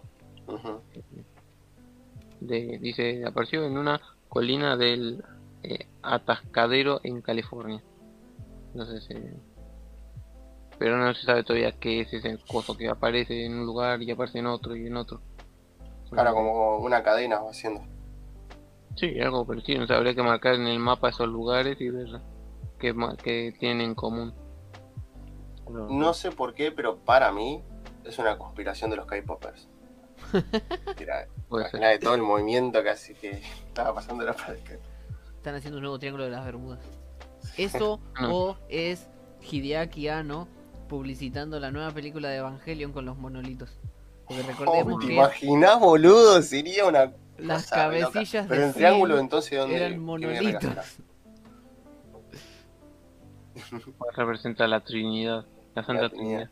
No, igual sería alta, alta movida, boludo. Alta campaña de, publi- de publicidad. Mm. Tremendo, Era como una, una búsqueda del tesoro y al final sí, aparece un póster de la película. y Como, ah, los esperamos tal fecha en tal cine. No Nunca se pierdas". estrenó. Y vos vas al cine y no existe. Era un timo. Algo que salió fue que un tipo subió imágenes de cómo estaban sacando el monolito en Utah, que eran no sé, como 4 o 5 personas sacando el monolito y llevándoselo. Yo creo que no se le veía las caras, pero no, sé, no tengo mucha información al respecto. No investigué, pero sé que muchos dijeron, ah, sal- filtraron fotos de cómo se llevaban el monolito. Entonces, eh, no sé. Igualmente es muy loco, ¿no? Que apareciera eso ahí desde el 2016, nadie lo vio hasta ahora y ahora que lo encontraron lo iban a sacar y lo sacaron a propósito y apareció uno acá, otro allá. Eh, Ah, no, también una cosa que leí que se rumoraba de que el hijo de un artista que falleció, dicen que capaz fue el padre de él quien hizo eso, porque él quería dejar como una obra escondida ahí en la naturaleza, que sea como parte de no sé qué cosa, que el, el padre murió y como que no quedó, o sea, como que nadie se enteró porque el tipo lo hizo en secreto. Como que lo ha hecho con este grupo de personas que ahora lo están moviendo. No, como bueno, en cuanto se descubra lo mueven y lo están moviendo, ¿no? Pero en cuanto apareció el primer día fue todo súper místico y todo. ¡Ah, alienígenas! El fin del mundo. No La nueva temporada del 2020. No sé, como que todo muy raro. Pero bueno, hay que ver ahora qué sigue pasando con este monolito raro. Así que, bueno, si les parece, si no tienen nada más que decir acerca de este de Monolith, acerca de Seal, entramos en eh, este hermoso terreno llamado Cintos Plus. Mm, Me Igual. sirve. O antes revelamos ese clickbait que dejamos en el título. Mandémoslo ahora, antes de ya cerrar con las comparticiones. Perfecto, perfecto, papá. Así que bueno, nosotros estamos eh, celebrando los 25 programas desde que iniciamos con este proyecto del búnker y para celebrarlo, qué mejor idea que unirnos con la página de Nisa Apparel para lanzar un sorteito. Así como están escuchando, estamos sorteando junto con la gente de Nisa Apparel una remera a elección ya sea de la colección actual que tienen de Guardianes de la Noche, que son remeras de Kimetsu no Yaiba, y de la siguiente, o una remera de elección de la siguiente colección titulada Unjustice for All, o, y la justicia para todos. Que todavía no han revelado de qué anime se trata, pero ya nos tiraron el título ahí, como, ja, mira que tenemos. Podríamos tirar la exclusiva, ¿no? Acá de que es. Sí. que estamos trabajando en pareja. Sí, señor. Tírela, tírela. Ahí, pum, el, mega spoiler. La nueva colección de remeras va a girar en torno a este anime bastante popular hoy en día que es Boku no Hero Academy. Menos mal que lo aclaró. ¿Eh? Menos mal que, que aclaró. eh, la cual cuenta la historia de este chico llamado Deku, que nació sin poderes pero le es otorgado por un pelo eh, poderes y tiene que aprender a dominarlos y a volverse el héroe número uno del mundo. Eh, también conocido como el Naruto Verde, pero creo que este es más mejor que Naruto en cuanto a personaje, ¿no? Pero esta va a ser la nueva línea, así que si les gusta el anime, pueden. Eh... Bueno, me, díganos, señor Manuel, antes que yo me enrollo como una persiana, ¿cómo se participa en este sorteo? Eh, la participación del sorteo es sencilla. Lo que tienen que hacer es ir al Instagram de Nisa Apparel y van a ver que hay una publicación del sorteo en donde están las instrucciones, cuyas instrucciones son bastante sencillas. Tienen que seguir ambas cuentas, tanto la cuenta de Instagram de los tres mosquiteros como la cuenta de Instagram de Nisa Apparel, etiquetar a tres amigos en los comentarios y déjame que chequee el machete porque así de mental no, no me acuerdo. Pero si ya participaron en, en, concursos de, Instagram es lo mismo. Eh, ya, ya están acostumbrados. El público se renueva. Pero sí, tenés que seguir ambas cuentas, darle like a la publicación del sorteo y etiquetar a tres amigos. El sorteo lo vamos a hacer el viernes que viene por este bello y hermoso canal acá en vivo, así fair play, así todos pueden ver. Eh, ¿Cómo se llama esto? El resultado. Y vamos a chequear que estén todas las eh, pautas de, los, requisitos del sorteo. Mm. Eh, en vivo también vamos a chequear si ponen si ganó arroba Juancito Pérez. Vamos a entrar al perfil de Juancito Pérez y ver si sigue las dos cuentas y ver si le ha dado me gusta a la publicación también y si etiquetó a las personas correspondientes. Así que bueno, eso es la big reveal del especial de los 25 programas. Les deseamos mucha suerte a todos. Muchas gracias por a todos los que nos han bancado desde el día 1. Y la verdad que mucha suerte a todos. Nosotros estamos re emocionados por, por lanzar esto y me imagino que ustedes deben estar más emocionados porque si pueden llevar algo a su casa gratis aparte. Lo único que tienen que hacer es etiquetar a sus amigos, dar un, seguir, un me gusta y se puede hacer de una ramera de muy buena calidad y de un anime que es muy buen anime, ya sea por Boku no Hero, ya sea por Kimetsu no Yaiba. Entonces, eh, y si quieren ver los diseños, también ya en la página de Nisa Parel pueden ver los diseños que tienen. Es el, señor Compachiro, uno de Rengoku y de la señorita se me fue el nombre. La señorita Nezuko-chan. Exacto. Eh, y próximamente esta semana se están subiendo los de Boku no Hero, en teoría. Así que pueden ver ya que se venda. No sé si eh, sabemos qué diseños van a hacer o también será sorpresa en cuanto lo suban. No, yo creo que van a ser sorpresa porque no, no, no, no nos han compartido esa información todavía.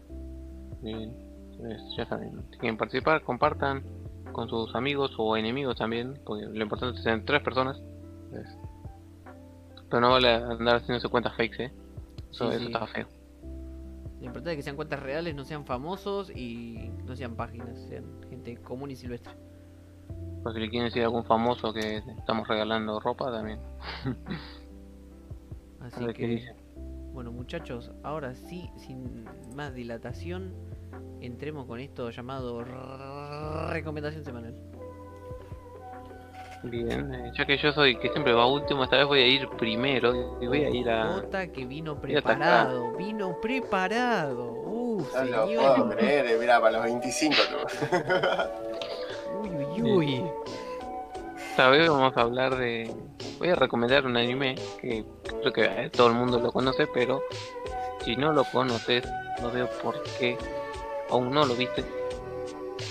Eh, que es este... ver, ahora me está dando una laguna existencial y no sé si lo ya hemos hablado de él, pero me parece que no. Que es este anime que habla de, de un chico que se le suben los humos y empieza a escribir nombres a rolete en, en tu cuadernito. No sé si, si me lo ubicas. Sí, señor, pero me parece que no, no habíamos hablado de esto. Bien. Entonces, eh, mi recomendación semanal es que vean y aprovechen que está en Netflix actualmente eh, el anime de Death Note, que creo que todo el mundo debe conocerlo eh, hoy en día. Está este chico Kira, que pelea contra este chico llamado L, por quién tiene quién la tiene más grande, y no estamos hablando de su miembro, sino de su cerebro ¿Quién tiene la materia gris más grande? también. Entonces, eh, este que es un gran anime y que marcó a muchas personas y, había mucha gente, yo recuerdo en mis tiempos de juventud, cuando todavía las articulaciones me funcionaban correctamente, que había muchos ahí con sus cuadernitos y, ah, y escribían ahí, se hacían los loquitos mal, diciendo nombres de compañías que le caían mal. Era como, ah, bueno, comprate una vida. Así que estaremos hablando de este anime de, de, de, de misterios, de asesinatos, de cosas raras, más que clásicos. Si les parece bien, ¿no? Capaz no les gusta. Me sirve, me sirve. ¿Usted, usted señor Neyuk, tiene algo preparado tres? Sí, obvio que sí. Tengo una recomendación, mi recomendación eh, es un álbum de uno de mis artistas favoritos que se llama Picnic. Eh, es el nuevo disco de, de Cráneo, bueno, es un rapero español. Creo que tengo un leve déjà vu porque no sé si hablé de este rapero o hablé de este disco, lo cual me desconcierta un poco. Estoy seguro de que hablé con él, pero no del disco porque el disco salió hace poco. Igual. Bueno, voy a continuar. Eh, Picnic se llama. Este es el último álbum de, de- No de estudio, porque en realidad él siempre desde que, digamos, es un artista que él hizo sus propias cosas junto con otros. Eh, con otros artistas, otros beatmakers. Eh, es más, este chabón, eh, Cráneo, hizo junto con otros amigos que no sé si son también los productores de, de algunas de sus canciones, lo más seguro que sí. Tiene como un, grupo audiovisual en la cual se encarga de hacer videos de música para, bueno, para artistas que lo quieran contratar. De ahí salieron muchos traperos como, como Kikeo, o le hicieron algunos videos como a Nati Peluso, eh, entre otros. Mayormente, digamos, todos los géneros que manejan son eh, trap, rap y tenés alguna que otra cosa. Y este último disco lo que tiene es una conjunción de muchas cosas, o sea, el, este artista cráneo hace música experimental, eh, va, experimental no, más tirando rap lofi. Eh, y es como muy música de, de marihuano, pero el de ahora. Tipo, es para fumar algo y quedarte ahí y, dejarte llevar por la música. Porque ya de por sí los sonidos que, utiliza el, el álbum son tremendos. Y tiene este disco, tiene eh, muchas colaboraciones en las cuales una de ellas está dos muchachas que se llama Pelota Chingó, que es un grupo de acá Argentina. Eh, y también otra cosa que en este disco es que labura también con su otro seudónimo, pero que es beatmaker, que se llama Slow Bright. Eh, ah, ahora me acuerdo, había, había hablado de él, pero como, como beatmaker, se llama Slow Bright. Ahora estoy hablando de él como rapero. Pero en fin, en síntesis, les recomiendo mucho este disco porque la verdad que cada, cada track es único. Así que nada, les dejo eh, ahí en la recomendación. Se llama Picnic de Cráneo. Tremenda investigación la del señor. Y bueno, yo les vengo a traer una recomendación de un gusto bastante agarrado que tengo y como un anuncio más con una recomendación además, que es que vamos a estar deleitando la saga Devil May Cry. O sí, o sí, o sí. Vamos a estar jugando en orden cronológico, no en orden de salida. Así que mañana vamos a estar degustando este hermoso y bello Devil May Cry 3. Vamos a estar ahí repartiendo espadazos para todos lados. Y luego vamos a jugar el Devil May Cry 1. Luego podemos pasar al 4 y luego el 5. Y se estarán preguntando por qué me salté el 2. Porque el 2, si bien es numerado, no es muy canónico dentro de la saga y no interfiere en las historias posteriores. Mm. como de la historia principal, por así decirlo. Podemos jugarlo al final, ¿no? Claro, es como más un, un plus, un spin-off que vamos a agregar después. Así que mañana estoy emocionado porque vamos a andar repartiendo espadazos por todos lados. Mm. Vamos a estar jugando la versión eh, del 1 y el 3, vamos a estar jugando la versión de la HD Collection. Así que... qué emoción, qué emoción. ¿Puedo hacer una pequeña aclaración con respecto a mi recomendación? Sí, señor. Mi hablación de miércoles. De que mi eh, recomendación y de, de Death Note vamos a estar hablando el miércoles, pero no este miércoles, sino el miércoles 15, así que creo que este miércoles tendremos alguna capaz reseña de algo más chiquito, no sé si está bien. Sí, no, no hay problema. Mientras que algún top de alguna de algún tipo de películas. Me sirve. También podríamos eh, empezar a traer, no sé, lo mejor del año. De lo que se estrenó en este contexto pandémico. Y armar nuestro propio top. No vamos a decir Sí. cuál es la obra maestra del año, pero sí lo que a nosotros más nos gustó. Sí, sí, podría ser. Aviso, así, aparte de si alguien que está escuchando no vio esto y quiere ver el anime antes de escucharnos, puede, bueno, él puede escucharlo después, ¿no? Pero eh, tiene tiempo hasta el 15 para verlo y, y no es un anime tan largo. Pueden darle una ojeada. Eso. Así que bueno, yo creo que ya, sin nada más que decir, Sin nada más que agregar, Sin nada más que hablar. Nosotros fuimos y esto es Los Tres Mosquiteros. Muchas gracias a todos por compartir un día más con nosotros y nos estamos viendo mañana tal vez. No, mañana tal vez no. Mañana obligatoriamente. Así que gracias a todos. cuídense. Adiós.